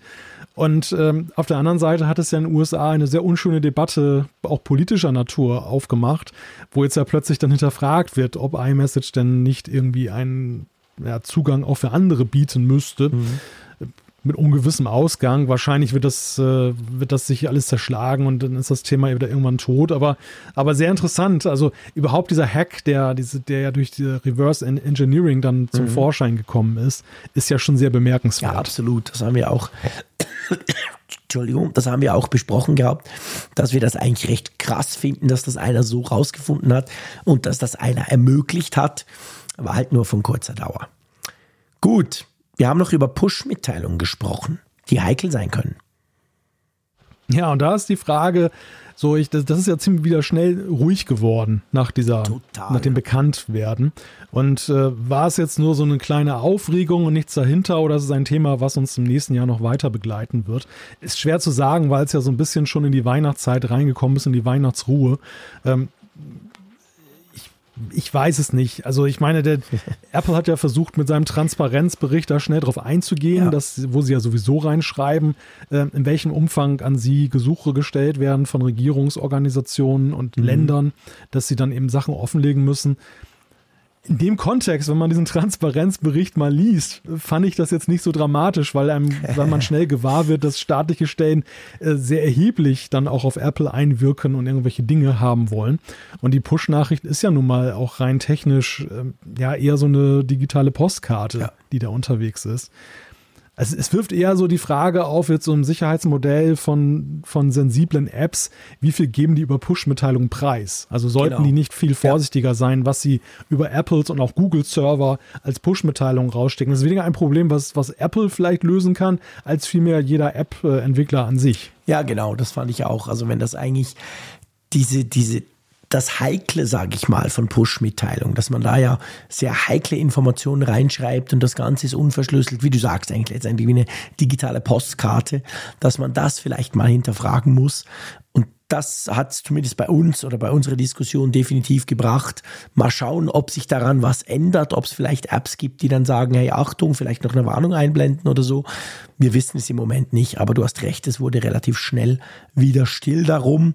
Das nächste Thema, das wir unter Sonstiges ähm, abhandeln, ist ganz, ganz aktuell. Da geht es um den Einfuhrstopp für die Apple Watch, das ist ja in den USA die Apple Watch Ultra 2 und die Apple Watch Series 9, also die aktuellsten Modelle, nicht verkauft werden konnten. Das war vor ja, vor einer Woche, ihr habt das in der, in der, ich sag mal, Raphael Edition, habt ihr das diskutiert gehabt. Inzwischen ist es ja so, dass Apple ein Zeitfenster bekommen hat, also sie können sie jetzt wieder verkaufen, glaube ich, bis am 10. oder 11. Januar. Dann wird die Entscheidung von diesem, ähm, von der, was ist das, die Zollbehörde plus minus, irgend sowas? Wird, nee, die Handelskommission. genau. Ja. Dann wird das wohl entschieden. Also sie haben jetzt diese aufschiebende Wirkung bekommen. Das heißt, sie können jetzt im Moment wieder Apple Watches verkaufen, aber natürlich das Weihnachtsgeschäft ist durch, oder? Ja, das ist durch, aber das war im Grunde ja auch schon durch, als ja, sie, als dieser Stopp gegriffen stimmt, hat. Also vom Timing her war es ja sehr begünstigt für Apple. Und ich sag mal, Apple hat sich das einfach genehmigt, ähm, einen Verkaufstag vielleicht einzubüßen, wobei sie ja durch die vorherige Ankündigung auch alle dazu gebracht haben, noch rechtzeitig ja, die Apple genau. Watch zu kaufen. Sie haben doch gesagt, da, und dann können wir dann nicht mehr, stimmt. Und, und es betraf ja auch nicht den Channel. Also es betraf ja jetzt nur Apple Stores selber, mhm. aber man konnte jetzt bei allen anderen Händlern, die ja auch sich eingedeckt haben, sich dann noch bedienen naja. die ganze Zeit. Es, es gab, also die App, es ist eigentlich so ein Sturm im Wasserglas ein Stück weit, weil am Ende es hat nicht lange genau genug gedauert, dass es wirklich dramatisch wird. Alle haben aufgeregt darüber gesprochen, was auch jetzt der, der jetzigen Zeit geschuldet ist, weil jetzt gerade das relativ themenschwach ja. ist. Apple hat gepokert darauf, dass die beiden Administration ein Veto einlegt. Das hat sie nicht gemacht. Das hat nicht ja. funktioniert. Ich denke, der Weg ist vorgezeichnet, dass, dass Apple äh, im neuen Jahr gucken wird, dass sie sich mit Massimo irgendwie über eine Summe einigen und dann werden sie diese Sache wahrscheinlich dann auf diese Weise. Ah, ich denke auch. Also letztendlich abhaken. wird das Apple mehr Geld kosten, als wenn sie das schon vor ein paar Jahren gemacht hätten, weil der Streit ja schon recht lange schwelt. Aber ich denke ja. auch am Schluss wird das genauso beigelegt werden. Ja, und das Veto hätte ihn, hätte sie natürlich begünstigt, dass sie einfach dann Klar. zumindest weniger, wenn nicht gar nichts zahlen ja. müssen und aus der Nummer rauskommen. Das war der Versuch. Ist ja auch schlau, dass man das gemacht hat, aber ja, hat nicht, funktioniert. nicht funktioniert. Jetzt, genau. jetzt müssen sie den Geldbeutel dann doch mal aufmachen. Ganz genau. Gut, lass uns zu einem sehr erfreulichen Thema kommen und zwar zum Thema in eigener Sache. Das tönt so komisch. Das hatten wir noch nie in einem Jahresrückblick, glaube ich, oder? ja, aber das sind ja auch, also sicherlich haben wir da auch, glaube ich, schon mal im Jahresrückblick drüber gesprochen. Vielleicht. Aber es war, aber es war ja tatsächlich für uns äh, ja ein, ein sehr besonderes Jahr, möchte ich sagen, dass das auch äh, darüber hinaus ausstrahlt. Ja, allerdings, das ist tatsächlich so. Und zwar ist es so, das ist das erste Jahr, seit wir uns kennen und auch das erste Jahr, seit wir podcasten natürlich zusammen, wo wir uns in einem Jahr zweimal gesehen haben. Das gab es ja bisher nicht. Ihr erinnert euch vielleicht 2018, das erste Frankfurt-Event war der Moment, wo wir uns überhaupt zum ersten Mal live und persönlich getroffen haben. Vorher haben wir nur zusammen gepodcastet. 2019 dann wieder das Event, danach Corona. 2020 warst du noch bei mir, eine Woche vor dem Lockdown. Mutig, mutig, es war wunderschön. Dann kam eben 2020, also 21, 22 war natürlich durch Corona gar nichts. Und jetzt in diesem Jahr habe ich dich im Ende April, Anfang Mai, habe ich dich besucht in Wilhelmshaven. War absolut großartig. Es waren vier wunderschöne Tage bei dir. Und dann haben wir uns beim Apfelfunk Wolfsburg Treffen natürlich im Oktober wieder getroffen. Genau, unser erstes Event, was wir ja. ja. auch wieder dann ausgerichtet haben und dann an einer ganz neuen Location, in einer ganz neuen Stadt. Also das war ja auch extrem spannend, fand ich. So, Absolut. So, Frankfurt war ja schon so ein Pflaster, wo wir uns sicher bewegt haben, wo wir uns ja auskannten. Aber sicher, das, genau. Ja, ja, genau. Und, und äh, da, aber dank der tollen Hilfe von Christian, der das ja da ja, das vor Ort auf die Beine cool. gestellt hat. Also es war wirklich genial. Ich habe kürzlich noch in die Aufnahme reingeguckt ja, hier von unserem Podcast. Lustig, ich auch und habe mich daran erfreut. Ja, das war wirklich ganz toll. Ich werde, ich, ich zeige, ich, ich sehe auch immer wieder Bilder davon. Ich habe ja diesen, dieses Google-Teil, das bei uns in der Küche steht, ähm, das ich jetzt gerade gegen ein Google Tablet ausgetauscht habe, weil der Bildschirm viel größer ist und ach, das sieht so cool aus, die Fotos, die er immer zeigt. Und da kam, kommen immer wieder kommen Eventfotos und das denke ich jedes Mal dran zurück. Aber ich muss dir auch sagen, der Besuch, das war für mich ein absolutes Highlight, der Besuch bei dir, weil bisher war es ja so, dadurch, dass du quasi im März 2020, das ist schon eine ganze Weile her, bei mir warst, kanntest du ja so ein bisschen mein Umfeld, vor allem meine Familie hast mhm. du kennengelernt. Ich kannte das nicht, also abgesehen davon, was du mir immer erzählst. Darum war das für mich mega, mega, mega wichtig, aber auch super schön, halt dich in deinem natürlichen Habitat, sag ich mal, kennenzulernen, an der Nordsee, deine Familie kennenzulernen, deine, deine netten, süßen Kids. Also das war schon, das war super, super toll. Ja, das war großartig, dass du, dass du äh, tatsächlich hierher gekommen bist. Ich muss ja sagen, ich war ja schon ein bisschen pessimistisch über die Jahre geworden, ja. weil es ja dann immer, immer wieder nicht geklappt das hat, stimmt. aber eben ja mit Corona ja alleine schon so ein Thema, was uns ja wirklich dann auch Jahre gekostet ja, hat, in denen das längst hätte auch nicht getraut, können. wenn man guckt jetzt selbst Nein. so vielen Impfungen ja. und es ist ja wirklich eigentlich nicht mehr so eine, so eine ja, große Sache, aber ich laboriere da immer noch seit bald sechs Wochen dran rum. Also dann hätte ich das einfach 2021 und 2022 nicht mich getraut. Aber ja, jetzt, jetzt hat es einfach gepasst und es war mega cool und ich möchte ja. natürlich wiederkommen. Auch die Fotos sehe ich immer und denke, ja, unbedingt, ich will die Nordsee wiedersehen bei dir. Ja, das geht mir umgekehrt mit der Schweiz genauso. Und äh, ja, ich, ich kann auch gestehen, dass ich ja schon so ein bisschen im Kopf, äh, also Pläne schmiede ist vielleicht ein bisschen übertrieben gesagt, aber zumindest das schon sehr stark in mir bewege. So, wie kann ich es hinbekommen, nächstes Jahr mal wieder in die, in die Schweiz zu reisen? Ja, das wäre mega Denn, lustig. Denn das war mir jetzt nach 2020 auch die ganze Zeit schon so ein Bedürfnis. Mhm. Ne? Ich, das war ja wirklich ein sehr kurzer Aufenthalt ja. und äh, und aber extrem schön und da, da, würde ich unbedingt gerne dran anknüpfen. Und ich glaube, und deshalb erzählen wir es ja auch hier im Podcast. Ich meine, das ist zu, zuallererst mal für uns persönlich immer ein Highlight und, und großartig. Aber ich glaube einfach, dass es auch so ein bisschen den, diesen Charakter und den Charme dieses Podcasts mitprägt. Ja, dass, natürlich. Ähm, wir nicht nur aus der Ferne miteinander zu tun haben, sondern auch Gelegenheiten finden, sei es jetzt in Wolfsburg oder erst recht dann durch persönliche Besuche, dann eben auch so unser persönliches Miteinander dann auch ein bisschen zu leben. Ja, absolut. Ich meine, wir sind unglaublich eng befreundet. Wir, wir machen das ja, das ist ja letztendlich ein Podcast, den wir auch machen, weil wir uns gegenseitig so schätzen, weil wir einfach unglaublich gerne zusammen sprechen. Und da gehört natürlich diese, dieses, diese möglichen Treffen gehören einfach irgendwie inzwischen auch dazu und sind extrem wichtig geworden. Klar, unterbrochen durch Corona, da war sowieso die ganze Welt auf den Fugen. Aber jetzt, wo das wieder möglich ist, wollen wir das tun. Ich glaube, Swiss fliegt ja inzwischen auch wieder nach Bremen. Ich, ich glaube, seit dem ja. Winterfahrplan, äh, Fahr, sag ja. mal, nee, Flugplan, so heißt es korrekt. Flugplan, ja, ja. Ähm, genau. Was es natürlich noch mal ein bisschen einfacher macht, dass man nicht über, über Hannover quasi von dir aus gesehen ja doch recht weit weg sich drehen muss. Also irgendwie, wir kriegen das auf jeden Fall hin.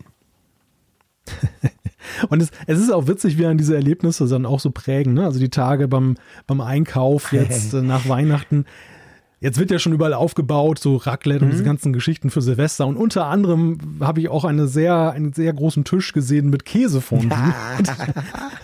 und das hat, das hat natürlich wieder dieses wunderbare Erlebnis sehr aufgerufen, lustig. wie ich bei euch dann zu Hause das leckere Käsefondue einnehmen genau. konnte. Was aber andere, andererseits mir auch ein großes, äh, eine große Hürde hingesetzt hat, weil ich kann natürlich nirgendwo, also hier Käsefondue in einer Art und Weise genießen, wie ich das bei euch ja, gut, das stimmt natürlich. Da hast du recht.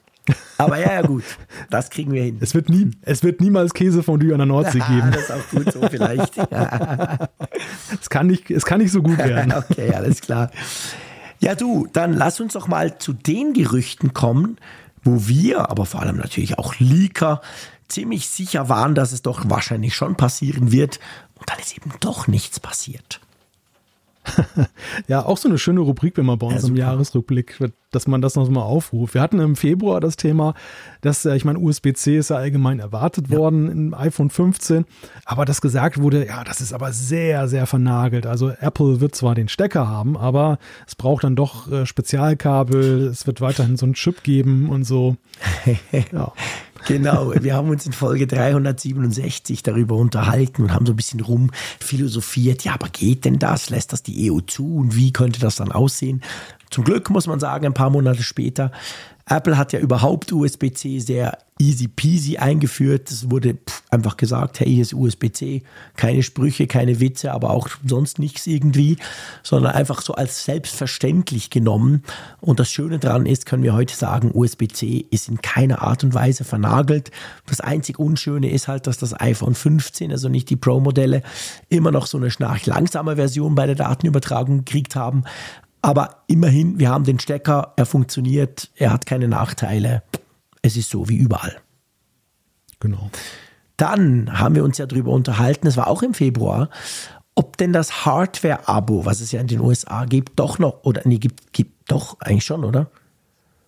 Überlege gerade, war das das ganz große Hardware-Abo, das es auch in den USA dann nicht geschafft hat? Ich glaube, es war dieses Gerücht, oder? So ein Apple mm, ja. One Super, wo quasi alles dabei ist, genau. inklusive Hardware, genau. Ob das Richtig, wohl genau. kommen könnte, da gab es sogar schon ganz konkrete Gerüchte, was denn da alles dann dazugehören würde und dass man da so ungefähr, ich glaube, 100 Dollar im Monat müsste zahlen. Ja, kam nicht. ja, es hält, es hält sich hartnäckig, ja, wobei seitdem haben, seitdem haben wir auch nicht mehr davon gehört. Ich gehe aber fest davon aus, dass wir das im Frühjahr 24 dann mal wieder hören werden. Von diesem auch. Gerücht. Ja, ist wieder so Apple Auto. So, mittlerweile glaubt man, es ist davon gebraust. Ja, genau, ja. so ein Evergreen. ja, und dann, ich meine, man kann nur noch lachen drüber. Das war im März, glaube ich, Ende März haben wir darüber gesprochen, Folge 372, ähm, dass Apple angeblich so eine clevere KI-Iris testet im Apple TV. What the hell? Die da Witze erzählte, ja, so, genau. so ganz raffinierte. Ja, ja, das war ein sehr kurioses Gerücht, was da die Runde machte und worüber wir auch gesprochen haben. Dass man aber auch so im, im Gefolge dieses, dieses KI-Themas sehen muss, was, was ja gerade so im Frühjahr irre Blüten trieb. Ne? Alle sind draufgesprungen. Ja, Überall wurden Podcasts und sonst was aus dem Boden gestampft, um das zu würdigen. Und dann braucht es natürlich auch Masse und dann kamen auch die Spinnereien dann des Weges. Ja, nichts deutet momentan darauf hin, dass äh, wir so schnell eine KI Siri. Leider wie alles, was die, was, was die Iris besser machen soll, wurde auch das nicht. War auch das nur ein Gerücht.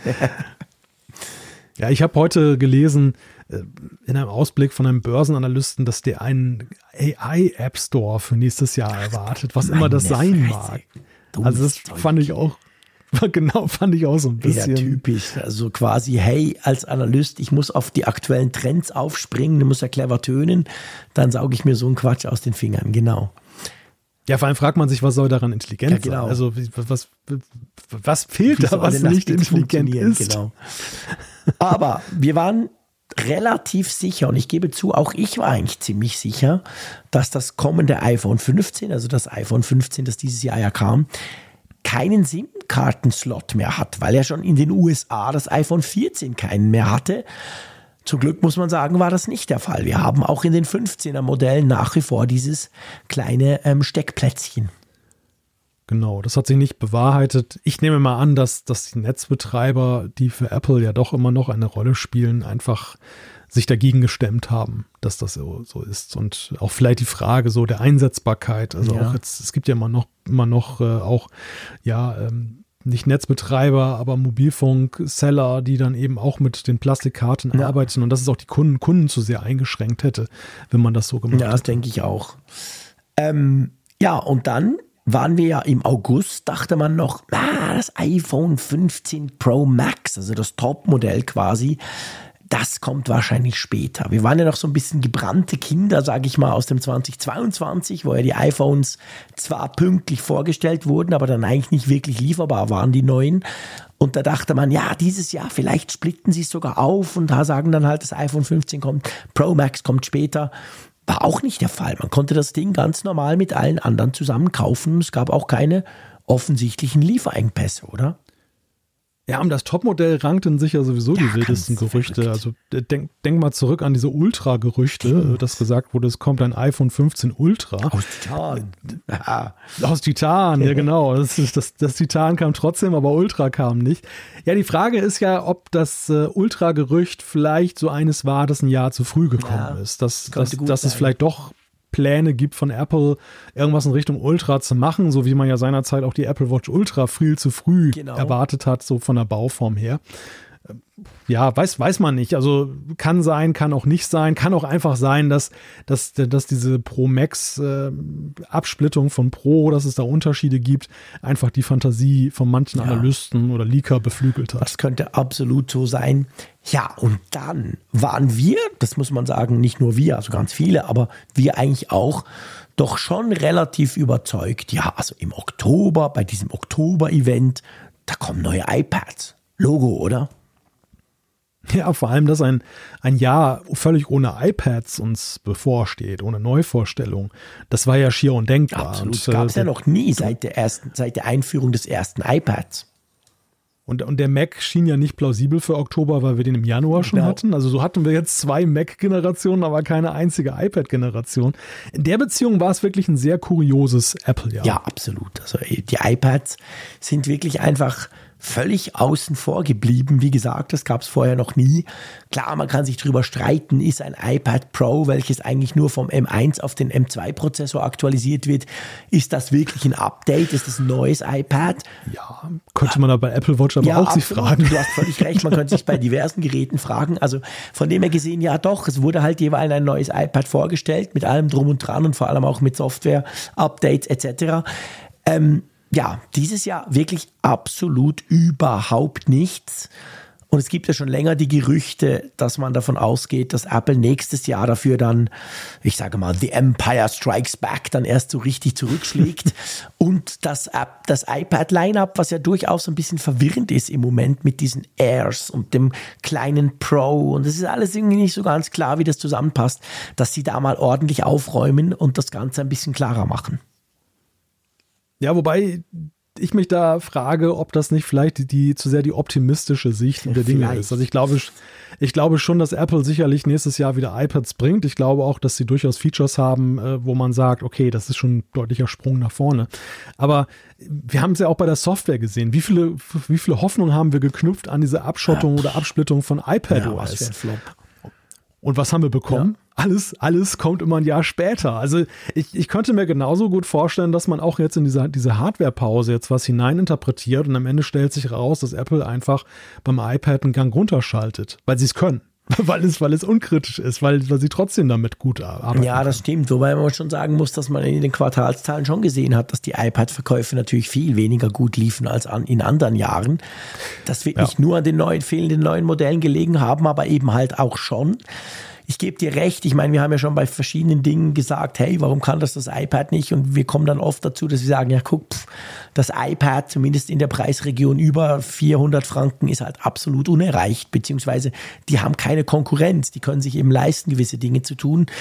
Ich tendiere noch so ein bisschen dazu, aber das ist vielleicht mein unerschütterlicher Optimismus, dass ich denke, ja, aber komm, Wenn Apple das nicht so wichtig gewesen wäre, hätten sie einfach so ein easy peasy Prozessor-Update oder irgendwas hätten sie ja machen können, um das Ganze wieder so ein bisschen zu befeuern. Wenn sie ein Jahr aussetzen, dann muss das mehr Gründe haben als einfach, wir haben jetzt gerade keine Zeit. Aber das ist meine Meinung, die ist überhaupt nicht durch irgendwelche Leak oder Informationen gedeckt. Aber ich könnte mir schon vorstellen, dass nächstes Jahr, ich will jetzt nicht sagen, das iPad wird neu erfunden, das halte ich für einen Quatsch, aber dass sie dann mhm. halt schon noch ein bisschen mehr machen als nur, hey, hier ist das neue iPad Pro äh, mit M3-Prozessor zum Beispiel. Ich glaube, der Apple Pencil war der Stift der Hoffnung. Da, boah, ja, okay, wenn es so ist, dann kriegen wir sehr, sehr maue iPads nächstes Jahr, mein Lieber. Könnte natürlich sein, stimmt. Ja, ähm, was haben wir noch? Ah, Apple CarPlay, Next Generation. Ah. Ich meine, es wurde angekündigt bis Ende 2023, dass wir Autos sehen. Na, Moment. Nee, nee, die ersten Ankündigungen wurden avisiert. Na gut, dann haben sie, aber da muss man eigentlich sagen, das ist natürlich etwas, was gepasst hat, weil sie haben ja letzte Woche jetzt tatsächlich ja. das angekündigt. Hm. Zwar maximal, äh, sage ich mal, unspektakulär. Sie haben Automarken angekündigt, genau. ja. Und sie haben sich tunlichst darum bemüht, keine Massenhersteller auszuwählen. Von dem her gesehen werden wir da mal schauen, ob dann wirklich am Schluss des Tages irgendwo ein Auto mit diesem New Car, CarPlay Next Generation rumfährt. Aber sie haben dahingehend ihr Versprechen gerade noch so gehalten. Wir kennen das ja von Apple. Wenn Apple sagt, die HomePods kommen im Frühling raus, dann werden sie am 20. Juni auf den Markt gebracht. Auch das haben wir schon erlebt. Das war auch noch Frühling, aber halt sehr knapp. So ist es auch bei Apple CarPlay Next Generation, oder? Ja, und es hat sich gezeigt, was aber auch schon mehr oder weniger zu erwarten war, dass das für Apple kein Spaziergang Tja. wird, dieses CarPlay Next Generation auf den Weg zu ist halt bringen. Halt auch eine Schnapsidee. Also das weil man hat jetzt einfach gesehen, in welchem Umfang sie ja auch den Autoherstellern, den wenigen, den beiden, die jetzt mitmachen, gegenüber schon Zugeständnisse ja. machen mussten und dass sie augenscheinlich auch ziemlich hart verhandelt haben die ganze ja. Zeit. Und äh, einfach geraume Zeit auch wohl dafür draufgegangen ist, einfach diese Parameter erstmal zu klären. Also es, so die, die damalige Ankündigung suggerierte ja, dass ja schon an irgendwelchen sag ich mal, Zeichentischen an den Modellen ja, gearbeitet absolut. wird, die das, das unterstützen. Da und, wir, und, und der Zwischenstand, der jetzt vermeldet wurde, ist ja eher so, man hat jetzt zwei Autohersteller gefunden, die es machen wollen. Der eine sagt, er macht es nächstes Jahr, der andere weiß noch nicht mal irgendwann in der Zukunft. Genau. Also das, das, ist ja, das ist ja eigentlich so das, was dabei herausgekommen ist. Und äh, ja, gut. Ja, also ich meine, wir, wir können ein bisschen drüber sprechen, ja, vielleicht noch, wenn du erlaubst, weil das war der Teil im letzten Podcast, wo ich mich, wo ich so dachte, Mensch, Raphael, du Fahrradfahrer, du hast wirklich keine Ahnung von Autos. Ähm, ich finde halt, also das Problem, dass es ja, dass die Hersteller jetzt nicht hingehen und sagen, oh geil, hm, danke vielmals Apple, wir haben endlich einen, der uns hilft. Das hat man ja beim ersten CarPlay schon gesehen. Das war ja auch eine relativ mühsame Nummer, auch wenn es heute ja eigentlich in jedem neuen Auto drin ist. Aber das hat auch länger gedauert, als sich das Apple wahrscheinlich vorgestellt hat. Und hier ist halt wirklich das Problem, Apple verspricht eine Lösung, aber nur für einen ganz bestimmten Teil der Kundschaft des Autoherstellers. Und Google ja. macht es halt unglaublich viel cleverer. Was Google macht, ist halt, du hast das Betriebssystem. Google geht hin und sagt, hey komm, ach VW, ihr müsst euch doch nicht kümmern um diese ganze Scheiße, euer blödes Entertainment-System, das nicht sauber funktioniert. Nehmt unseres, aber es ist komplett ab, abgekoppelt davon, ob du jetzt quasi ein Android-Smartphone hast oder ein iPhone. Polestar zum Beispiel mhm. gehörte zum Geely-Konzern, wie Volvo auch, dem chinesischen Konzern. Die haben das drin, wie Volvo auch. Google Automotive nennt sich das. Da kannst du sogar ein iPhone anschließen und Achtung jetzt, da kommt auf dem Google Automotive Betriebssystem kommt CarPlay. Also du kannst das auch ja. mit CarPlay haben. Aber das, was ja Apple macht, ist ja immer gekoppelt ans iPhone. Du musst ein iPhone haben. Ohne iPhone ist das Ding quasi weg. Und das ist ja nicht das, was der Autohersteller will. Der will ja eine Komplettlösung, Nein. wenn überhaupt. Ja, zumindest braucht der Autohersteller ein vernünftiges Fallback. Ja, genau. Dass wenn das, wenn das iPhone nicht dabei ist oder wenn das Auto weiterverkauft wird an jemanden, der kein iPhone besitzt, dass es dann nicht nur leere Displays ja, hat, sondern ja das dass Problem. da. Weißt du, der Hersteller da, ja. muss ja jetzt quasi sagen, okay, ich entwickle eigentlich zwei Systeme. Ich integriere dieses genau. CarPlay Next genau. Generation. Genau schön und gut, sieht geil aus, gibt sicher auch weniger zu tun. Aber da muss ich für diese alten, für diese ganzen blöden User mit Android-Smartphones, muss ich nochmal komplett alles selber entwickeln, weil ja. mir da Apple keine Lösung bietet. Das kann ja, sorry, das kann ja nicht funktionieren. Das macht alles nur komplizierter. Ja, es könnte nur funktionieren, wenn Google genauso um die Ecke kommt und die Alternative dann frei Haus mhm. liefert. Mhm. Und dann hat der, hat der Hersteller beide genau. Varianten, aber es macht Google nicht, Ey. weil Google eine andere Policy genau. da verfolgt. Also ja, das, das, das ist das große Problem und am Ende ist natürlich ja auch so die, die Abwägung, was hat der Autohersteller denn tatsächlich ja. davon? So, Apple, Apple sagt, die iPhone-Daten bleiben alle schön auf dem mhm. iPhone, aber die Fahrzeugdaten, die nimmt man gerne. Natürlich. Also ich meine, der, der Hersteller soll es hergeben und Apple nimmt es nur und wiederum gibt selbst nichts preis. Aus Sicht des Herstellers ist das natürlich nicht vielleicht der optimalste Deal und Apple stützt das auf seinem Selbstbewusstsein, dass gesagt wird, aber alle wollen CarPlay haben. Ja, genau. Und vor allem, ich meine, das ist ja, aber das, wir kennen das ja von den Apple Keynotes, wir haben uns auch schon drüber unterhalten. Apple, und das, ich meine, seien wir mal ehrlich, das ist eine Leistung. Apple tut ja bei jeder Keynote so, als gäbe es nur Apple. Also es gibt ja keine Konkurrenz, es gibt kein Android-Smartphone. Es gibt einfach das iPhone. Apple tritt so auf, wie wenn die Welt aus iPhones besteht. Und dann macht alles Selten, Spaß. selten. Ja. ja. Ganz, selten, selten, haben sie mal so Folien gezeigt, wo auch Android ja. sogar als Name genannt wurde. Aber es waren immer so Aha-Momente, genau. weil man sagt, oh, das gibt genau. es. Genau, und das ist schon recht lange her. Und, ja. und unter diesem, wenn du das jetzt weiterspinnst, wenn du diese Attitüde, die nicht nur Show ist, sondern wahrscheinlich ein gewisser Teil, ich will es nicht überbewerten, aber so ein bisschen schon auch in der DNA drin steckt. Und dann über, überlegst du das zu einem Hobbyprojekt wie Apple CarPlay Next Generation, weil ich glaube, das ist so eine Art Hobbyprojekt, dann merkst du, ja, okay, unter dieser Attitüde kannst du sagen, ja klar, also unsere Kunden haben ja alle iPhones. Wir behalten das auf dem iPhone. Das iPhone ist quasi der Rechner, hat mega viel Power, mehr als die meisten Computer in den Autos wahrscheinlich drin haben. Ja, nice, machen wir. Aber es ist halt brutal zu kurz gedacht. Ja, Apple will in gewisser Weise, dass einfach andere für sie das Apple Car bauen. Ja, und dass genau. sie, dass sie sozusagen dann das Interface liefern und äh, die Daten verarbeiten und vielleicht in Zukunft dann auch noch Mehrwerte ja. liefern. Das, das ist so ihr Gegenwert, den sie da liefern wollen, aber sie wollen diese Autoherstellung halt an die, an die Hersteller, dann bei den Herstellern belassen. Ja. Und äh, ja, in der Tat, also aus, aus Herstellersicht ist ja auch eine sehr berechtigte Frage, wie ernst ist es Apple auch in Zukunft damit? Guter Punkt. Weil was, was, was wäre es für ein Reinfall, wenn du jetzt Autos entwickelst, die auch jetzt in vielerlei Hinsicht auf dieses CarPlay angepasst sind und ein Jahr später stellt mhm. Apple fest, auch so viele haben noch nicht mitgemacht und ah, unsere Schwerpunkte verlagern genau. sich. Vielleicht bauen wir jetzt plötzlich selber ein Auto, so wie damals beim iPhone, wo man erst mit Motorola mhm. kooperiert hat und dann hat man plötzlich gesagt, wir machen jetzt ein ja. eigenes Smartphone. Und dann stehst du da mit deinen Autos. Ne? Und dann hast du dann einen Support für eine Sache, die nicht mehr geht oder nicht mehr weiterentwickelt wird. Und ja, ja also ich, ich, ich kann die Hersteller, ich kann, ich, also so, so sehr es einen ja selber dürstet, ja, jetzt auch dieses CarPlay der Next Generation zu haben, aber ich kann die Herstellerperspektive sehr gut verstehen. Das geht ja für die auch ja. um, um riesige Summen, die da. Ich meine, man muss da natürlich fairerweise diesen Einwand will ich trotzdem noch bringen. Man muss natürlich auch sagen, dass gerade auch Google natürlich, was das anbelangt, nicht den besten Track Record hat. Ich meine, Google ist ja berüchtigt ja. dafür, Dienste einfach wieder einzustellen. Es gibt ja Webseiten, die quasi den Google-Friedhof darstellen mit allen Diensten, die irgendwann mal einfach plötzlich wieder ne, Google Plus, Google Inbox, whatever, das sind Dutzende, wenn nicht sogar Hunderte, die Google einfach wieder einstampft. Also von dem her gesehen, diese Gefahr besteht bei Google quasi auch. Aber ich sage mal, Google hat den deutlich ernsthafteren Ansatz an das Ganze ranzugehen und hat zumindest einige Kunden, Renault übrigens auch schon in den Elektroautos, da ist auch dieses Google Automotive drin, also nicht nur jetzt mal ganz salopp gesagt irgendwelche Chinesen, die in Europa andere Marken verkaufen, sondern wirklich auch zum Beispiel Renault. Also das denke ich könnte Erfolg haben, aber es ist klar, unabhängig was Google da macht, der Autohersteller muss sich mal eingestehen, ich war mein eigenes ist wahrscheinlich weniger gut als diese, diese Typen da aus Cupertino oder im Fall von Google aus Mountain View. Ich nehme das. Und schon dieser Prozess ist ja nicht ganz einfach. Ich meine, Volkswagen hat Milliarden versenkt mit seiner Software-Sparte und hat seinen Ruf nachhaltig ramponiert mit den ersten Versionen von dem Auto, das ich erfahre. Inzwischen ist alles gut, äh, alles einigermaßen okay. Aber also dieses, diese Erkenntnis, dass Software A mega wichtig ist, aber B auch ziemlich schwierig für klassische Autohersteller. Und dann quasi daraus ziehen, zu sagen, ja komm, wir können es nicht, wir geben's, wir geben, wir holen es uns von extern. Das ist natürlich ein Lernprozess, den längst nicht jeder Autohersteller so einfach durchmacht.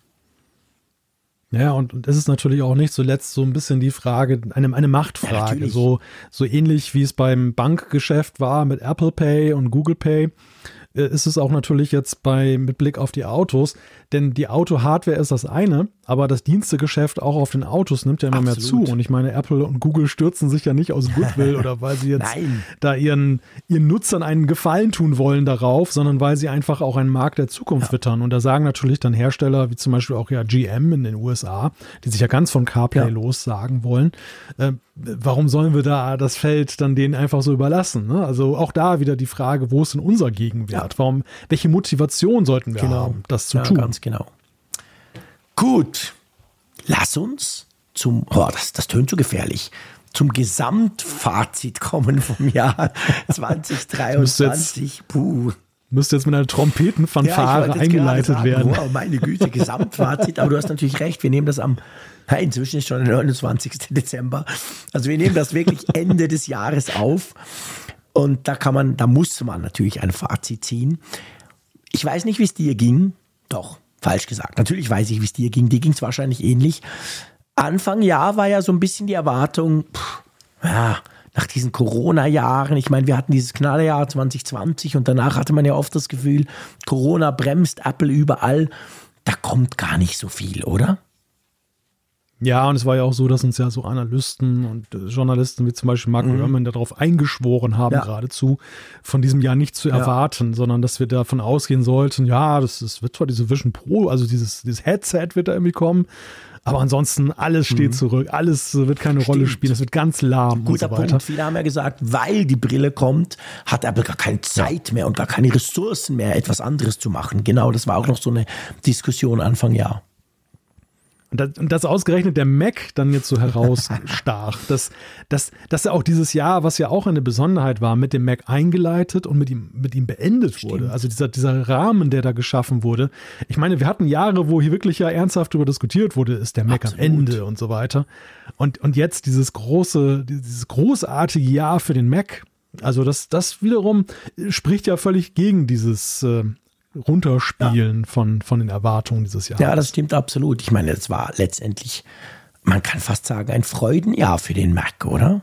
Ich meine, da kam so viel. Ja. Das kam, wir haben es ja gesagt, das MacBook, Pro, äh, MacBook Air 15. Wir haben zweimal MacBook Pros gesehen. What the hell? Wir haben den Mac Pro gesehen. Der Mac Studio wurde aktualisiert. Geile neue Prozessoren, die natürlich mittelfristig auf alle Macs kommen. Also für den Mac war das ein absolut tolles Jahr. Und als quasi Antipode des Ganzen oder gegen Gegenseite sozusagen muss man nochmal sagen, war es das iPad. Da kam halt einfach nichts, oder? Ja, also beim iPad kam nichts. Stift. Also als der großartige Apple Sorry, ich bitte Wie konnte ich das vergessen, genau. der Stift der Hoffnung. der Stift der Hoffnung. Sehr schön, genau. Ja, ja, ja es, es, es war durchaus ein Jahr von Gegensätzen. Ja. Das haben wir, glaube ich, jetzt auch in diesen ja, bald schon knapp drei Stunden ja herausgearbeitet, dass äh, so wie, wie die Jahreshälften, die erste Jahreshälfte ziemlich mau und ruhig, mhm die zweite Jahreshälfte dicht bepackt und auch mit vielen interessanten Punkten. Mhm. So sahen wir eben auch beim Line-Up selber sehr große Unterschiede. Ja. Also wenn ich so an die Apple Watch denke, es gab Apple Watches, aber sie waren nicht so herausragend. Ja. Beim, beim, iPhone wiederum finde ich schon die Finessen und Feinheiten, ja, die, cool. die waren schon sehr, sehr herausragend. Also es war ein gutes iPhone-Jahr. Äh, sowohl für das Consumer-Modell, wie du ja auch vorhin mhm. gesagt hast, als eben auch für das Pro-Modell. Ja, also ich glaube zwar, dass 24 noch viel, viel spannender wird, Natürlich. weil in 24 vieles jetzt Gestalt annehmen muss, was Apple bislang nur angekündigt hat. Also Stimmt. Also Dinge, wie, die wir diskutiert haben, wie CarPlay Next Generation, werden wir mal in echt erleben können. Ähm, weil zumindest ein Hersteller hat es ja für, für nächstes Jahr genau. versprochen. Wir, wir werden die Vision Pro jetzt sehen und sehr viele Fragen dazu beantwortet Klar. bekommen. Wir werden auch sehen, wie sich dann das ganze Thema Europagesetzgebung jetzt wirklich mhm. auswirkt auf Apple. Also das sind, das, das, ist das Jahr, das sehr konkret ja, wird, genau. 24. Stimmt. Aber 23 war ein sehr wichtiges Jahr, glaube ich, auch in der Vorbereitung der ganzen Sache. Ja, das glaube ich auch. Ich meine, natürlich wird die Apple Vision Pro, je nachdem, wenn sie nur in den USA kommt, dann wird sie auch, sie wird generell da, wo sie zuerst kommt, natürlich einen riesigen einen riesigen Hype generieren. Wenn sie dann nicht nach Europa und den Rest der Welt kommt, im 2024 wird es dann wahrscheinlich wieder ein bisschen ruhiger werden. Mal schauen, ob es Apple schafft, das in diesem Jahr trotzdem irgendwo noch, sonst noch rauszubringen. Aber ich gebe dir recht, das wäre alles ja nicht möglich, ohne 2023 vorzubereiten. Und wenn jetzt mal nochmal dran zurückdenken, was ich vorhin gesagt habe, dass ja eben das iPad vielleicht richtig cool und spannend werden wird. Es gibt ja auch die Gerüchte, über die, über die, ähm, über die Apple Watch, die sich vielleicht stärker verändern könnte, als man denkt. Also ja. wir werden ja. noch mal eine Aus, Ausblickfolge machen. Das müssen wir nicht alles vorne wegnehmen hier, aber ich glaube auch, es gibt doch genug Anzeichen, dass 2024 super interessant werden könnte. Also ich würde unterm Strich sagen, es war ein gutes Jahr. Ja. Es war mit, mit, mit Tendenzen, also mit einzelnen Ausscherern, die sehr gut ja. waren. So Vision Pro war für mich definitiv ein super ja. Highlight, ähm, weil einfach neue Produktkategorie. Klar, ich meine, das, das, das räumt natürlich alle Kegel weg auf der Bahn. Aber so bei den anderen Sachen halt sehr unterschiedlich. Ne? Mhm. Ne? Also manches besser, manches schlechter, manches ging auch ins Mittelmäßige. Ja. Aber ja, das, das war einfach das Jahr der Vision Pro und äh, es war aber beileibe nicht so langweilig, wie dann eben gesagt wurde, dass es werden nein, soll. Nein, nein, absolut nicht. Also nicht im Ansatz, wirklich nicht.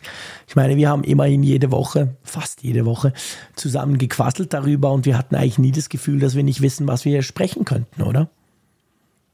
Nein, ganz im Gegenteil. Also ich fand, fand, fand tatsächlich, dass es auch so in, in Vorjahren hat es schon mal so spürbare ja, Strecken gegeben, wo es, wo es sehr ja. ruhig war. Aber das habe ich dieses Jahr gar nicht empfunden. Also die Themengestaltung war immer relativ ja, einfach. Das stimmt, da hast du absolut recht. Ich möchte noch etwas Persönliches loswerden, beziehungsweise etwas, was natürlich auch diesen Podcast betrifft. Ich habe mal in meinen Kalender geguckt. Oh je. Nee, nee, nee, vor acht Jahren, mein Lieber. Also in der Weihnachtszeit 2015, also eben gerade jetzt, eigentlich vor acht Jahren, haben wir zusammen diesen Podcast erdacht. Vielleicht erinnerst du dich. Ja. Du hast dich nach Weihnachten bei Stimmt. mir gemeldet. Wir haben uns ja über dem Geek Week schon so ein bisschen kennengelernt, über den damaligen Podcast, wo ich noch gemacht habe. Wenn es immer um Apple-Themen gibt, warst du da gerne mal Gast. Und dann haben wir das Ganze irgendwie angefangen. Los ging es dann im Februar. Ich weiß nicht mehr genau wann. Das werden wir natürlich im Februar 24 noch so ein bisschen feiern. Aber trotzdem ist mir aufgefallen, das war gerade jetzt vor acht Jahren. Und ich finde mhm. schon krass, wir haben vorhin drüber gesprochen, dass wir uns dieses Jahr zweimal gesehen haben. Ich konnte dich besuchen, wir haben ein super geiles Event in Wolfsburg gemacht, wir haben eine krasse Community. Wenn ich so zurückdenke, das hätte ich ja niemals im Ansatz erwartet. Ja, stimmt. Ja, mich auch nicht. Also auch, auch wenn ich die Idee damals hatte, dich anzusprechen, aber dass das so etwas auslösen würde. Ne? Also ich, ich hatte nur darauf gehofft, einen netten Podcast mit jemand Nettes zu machen und äh, dass das nicht gleich wieder untergeht und, und äh, unbeachtet, völlig unbeachtet bleibt. Aber ja, das ist schon ist schon Wahnsinn, was da Ja, das ist wirklich ist. crazy. Und das ist mir jetzt eben gerade in dieser Weihnachtszeit, wo man ja manchmal so ein bisschen durchschnauft und ein bisschen Zeit hat, sich Dinge, dann fallen mir dann solche Sachen wieder ein. Und darum, das finde ich, das macht mich unglaublich stolz. Also das ist einfach an dieser Stelle mal, ich weiß nicht, ob überhaupt noch jemand zuhört mit meiner schrecklichen Stimme nach zwei, drei Viertelstunden. Aber ähm, das ist wirklich etwas, also die Freundschaft zu dir macht mich unglaublich stolz, die sich durch diesen Podcast logischerweise ergeben hat, aber eben Ebenso, auch daneben ja. quasi Bestand hat. Und natürlich auch die Community, die uns so viel schreibt. Ich habe so viele Mails wieder bekommen mit guten Besserungswünschen oder auch Nachfragen und solche Dinge. Also das ist extrem lebendig, dieses ganze Projekt. Und das finde ich schon geil. Und das hat tatsächlich vor acht Jahren quasi zwischen uns zwei angefangen. Verrückt. Ja, und äh, ich kann das nur so zurückgeben, was, was dich betrifft, aber auch die Community. Ich finde halt auch, dass die Community, sag ich mal, dem, dem gesellschaftlichen Trend getrotzt hat, ja. wo das Klima ja doch eben gerade in sozialen Netzwerken und im digitalen Miteinander rauer massiv. geworden ist, nach meinem Empfinden. Ja, massiv. Also ich, ich, ich, sehe, ich sehe es an allen Ecken und Kanten ja. und ich bin manchmal auch ein wenig erschrocken darüber, von wem das teilweise ausgeht, ja. wo ich das gar nicht vermutet hätte, dass das eben dieser raue Ton dann da ist. Und ich wertschätze umso mehr dieses extrem respektvolle und, und äh, auf der Augenhöhe ja. und nicht über sich über jemanden erhebende Miteinander, was wir auch mit unserer Community pflegen. Stimmt. Also das finde ich einfach großartig. Weil es einfach überhaupt so. nicht selbstverständlich ist heute. Leider. Nein, überhaupt ja. nicht. Überhaupt nicht. Und bei, bei unseren Hörern kann ich mir immer sicher sein, dass man vernünftig miteinander reden kann. Selbst wenn man überhaupt ja, nicht genau, einer Meinung genau. ist. Hat es auch immer wieder mal gegeben. Wir streiten über Fragen, wir sehen Dinge völlig Klar. anders. Und äh, aber Streit nie im negativen Sinne. Nee. Es ist immer in der Sache und es ist, es ist gegenseitiges Akzeptieren, dass man auch unterschiedliche Standpunkte hat. Mhm. Und äh, ja, da, also dafür ein herzliches Dankeschön, dass, dass, äh, dass ihr so seid, wie ihr seid. Ja, dem schließe ich mich 100%ig an. Und ganz persönlich ein Dankeschön, wenn ihr bis hier noch mitgehört habt, weil meine Stimme ist wirklich mühsam. Ich weiß gar nicht, ob ich mir selber zuhören möchte. Aber hey, so ist es halt. Ja, du, lass uns zum letzten Programmpunkt kommen. Wir müssen noch, wir dürfen eine Umfrage der Woche auflösen und natürlich haben wir auch eine neue Frage zu stellen. Genau. Und äh, unsere Umfrage der Woche von vergangener Woche, es fühlt sich, ich finde mal, Weihnachten fühlt sich immer schon Man so an. Man meint es eigentlich schon viel länger. Drei bei Wochen mir ist her natürlich, ist. weil ich letzte Woche nicht mitgemacht habe, kommt es mir ewig lang vor. Oh je, ja, so eine Monatsfolge ja, genau, so dann. an. Ja, nein, wir, wir haben euch gefragt, äh, würdest du in Zukunft gerne CarPlay der nächsten Generation einsetzen? Und selten war das Ergebnis so Ja, das ist eindeutig wirklich krass. diesmal. 1726 von euch haben mitgemacht, in der Funkgeräte-App geklickt und 70,5 Prozent haben gesagt, ja, ich möchte gerne in Zukunft mal CarPlay der nächsten Generation einsetzen. 11 Prozent, gleich als nächster Punkt, haben gesagt, ich habe kein Auto. Guter Punkt, wichtig. Ich habe gar ich kein habe Auto. gar kein Auto, genau. Sehr schön, das kennst du auch. Großartig. Und ähm, ja, dann 10,6 haben gesagt, weiß nicht, keine Ahnung, mal gucken. Und nur 7,6 Prozent haben gesagt, nein, möchte ich nicht einsetzen. Ja, ich meine, klar, wir sind ein Apple-Podcast, wir sind eine Apple-Geek-Runde hier, auch unter, unter unserer Zuh Zuhörerschaft, aber trotzdem super spannend. So viele Leute wollen das ausprobieren. Es müsste ja eigentlich Ansporn sein für Apple, das Ding noch ein bisschen ernster zu nehmen und das noch ein bisschen besser zu machen, oder? Ja, also ich bin auch totaler Fan von CarPlay. Also bei Ja, mir, ich auch, klar. ich, ich, ich mache auch immer Handstände, obwohl ich noch vieles sehe, was ich gerne verbessern würde an dem System. Ja, absolut, Aber das definitiv. Das ist, Steht auf meinem Blatt from Papier. perfect, aber ich nutze es auch immer wieder sehr, sehr gerne, definitiv. Ja, und wir haben natürlich eine neue Frage. Ihr könnt euch wahrscheinlich denken, in welche Richtung die zielt. Das ist die klassische Jahresabschlussfrage. Genau. Und findet ihr auch, dass der, dass der Apple Pencil ein Stift der Hoffnung ist? Nein, Sehr schön. Spaß beiseite. Die Frage lautet, wie bewertest du das Apple-Jahr 2023? Dann habt ihr die Möglichkeit zu sagen, sehr gut, gut, mittelmäßig, hm, nicht so gut, schlecht oder ihr könnt natürlich auch sagen, keine Ahnung, weiß ich nicht. Bah. So, mein Lieber. Ich glaube, wir dürfen für Ja. einmal mit gutem Gewissen sagen, dass wir keine Zuschriften unserer Hörerschaft mehr oh bearbeiten. ja. Oh ja, oh ja. Du solltest recht behalten, was die Länge des Skriptes Naja angeht. gut, ich meine, pff, ein bisschen Erfahrung nach acht Jahren ist dabei mit unseren Skripten, die wir hier haben, auch wenn wir uns ja immer nur so ganz punktuelle Dinge aufschreiben, einfach so Bullet Points mit, mit Stichwörtern, aber es geht ja darum, dass man nichts vergisst und es war wirklich viel los. Also ich meine, du hast es vorhin schön gesagt. Für das wir dachten, dass wenig läuft in diesem Jahr, ist eben trotzdem, wenn man mal so ein bisschen genauer hinguckt, wenn man ein bisschen ähm, sich überlegt, was war denn eigentlich in den eigenen Notizen kramt und vielleicht die eigenen Podcasts zumindest überschriftsmäßig mal anguckt, dann stellt man fest, wow, es war eben doch viel los in diesem Jahr. Ja, und ich finde es ja immer erhellend, am Ende des Jahres auch nochmal so Bilanz zu ziehen, weil man einfach so Dinge, Mhm. Ja. die man aus dem Moment heraus nicht überblicken konnte, dann in der Rückschau dann in einem Zusammenhang Ja, sieht oder, immer. Oder, oder dann eben auch weiß, wie die Geschichte Ja, weiterging, was genau. man ja in dem Moment nicht man halt auch weiß. Sachen Also ad das, acta legen kann und sagen, hey, das war eine Aufregung, aber pff, inzwischen kein Thema mehr, weg damit. Ja. ja, also insofern, zumindest für mich persönlich ein großer Mehrwert, dass wir nochmal drüber Ja, gesprochen haben. Sowieso ist immer ein Mehrwert, wenn wir zwei zusammen sprechen, mein Lieber. und ich bin definitiv. immerhin dahingehend froh, dass die Stimme noch so einigermaßen mitmacht, auch wenn es vielleicht ein bisschen komisch tönt.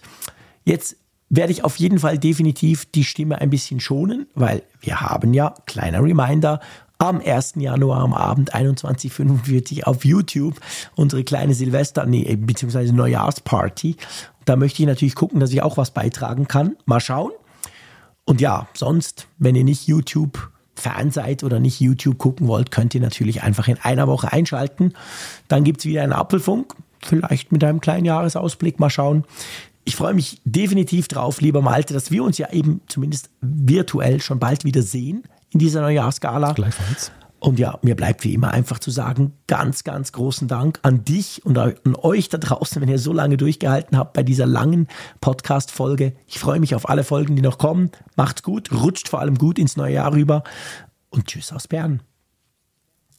Ja, auch von mir einen guten Start ins neue Jahr. Und lieber Jean-Claude, falls das mit der Stimme nicht so richtig klappt zum Neujahrstag, dann kannst du ja deine Wortbeiträge mit dem Stift der Hoffnung noch aufs iPad draufschreiben und in die. Kamera genau, Ja, zeigen. das machen wir. Guter Punkt. Deal. Wir gucken uns das an. Bis dann. Tschüss von der Nordsee.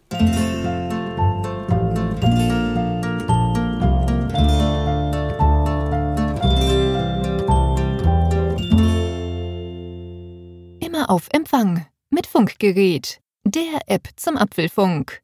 Lade dir jetzt Funkgerät für iOS und Android kostenlos im App Store und bei Google Play.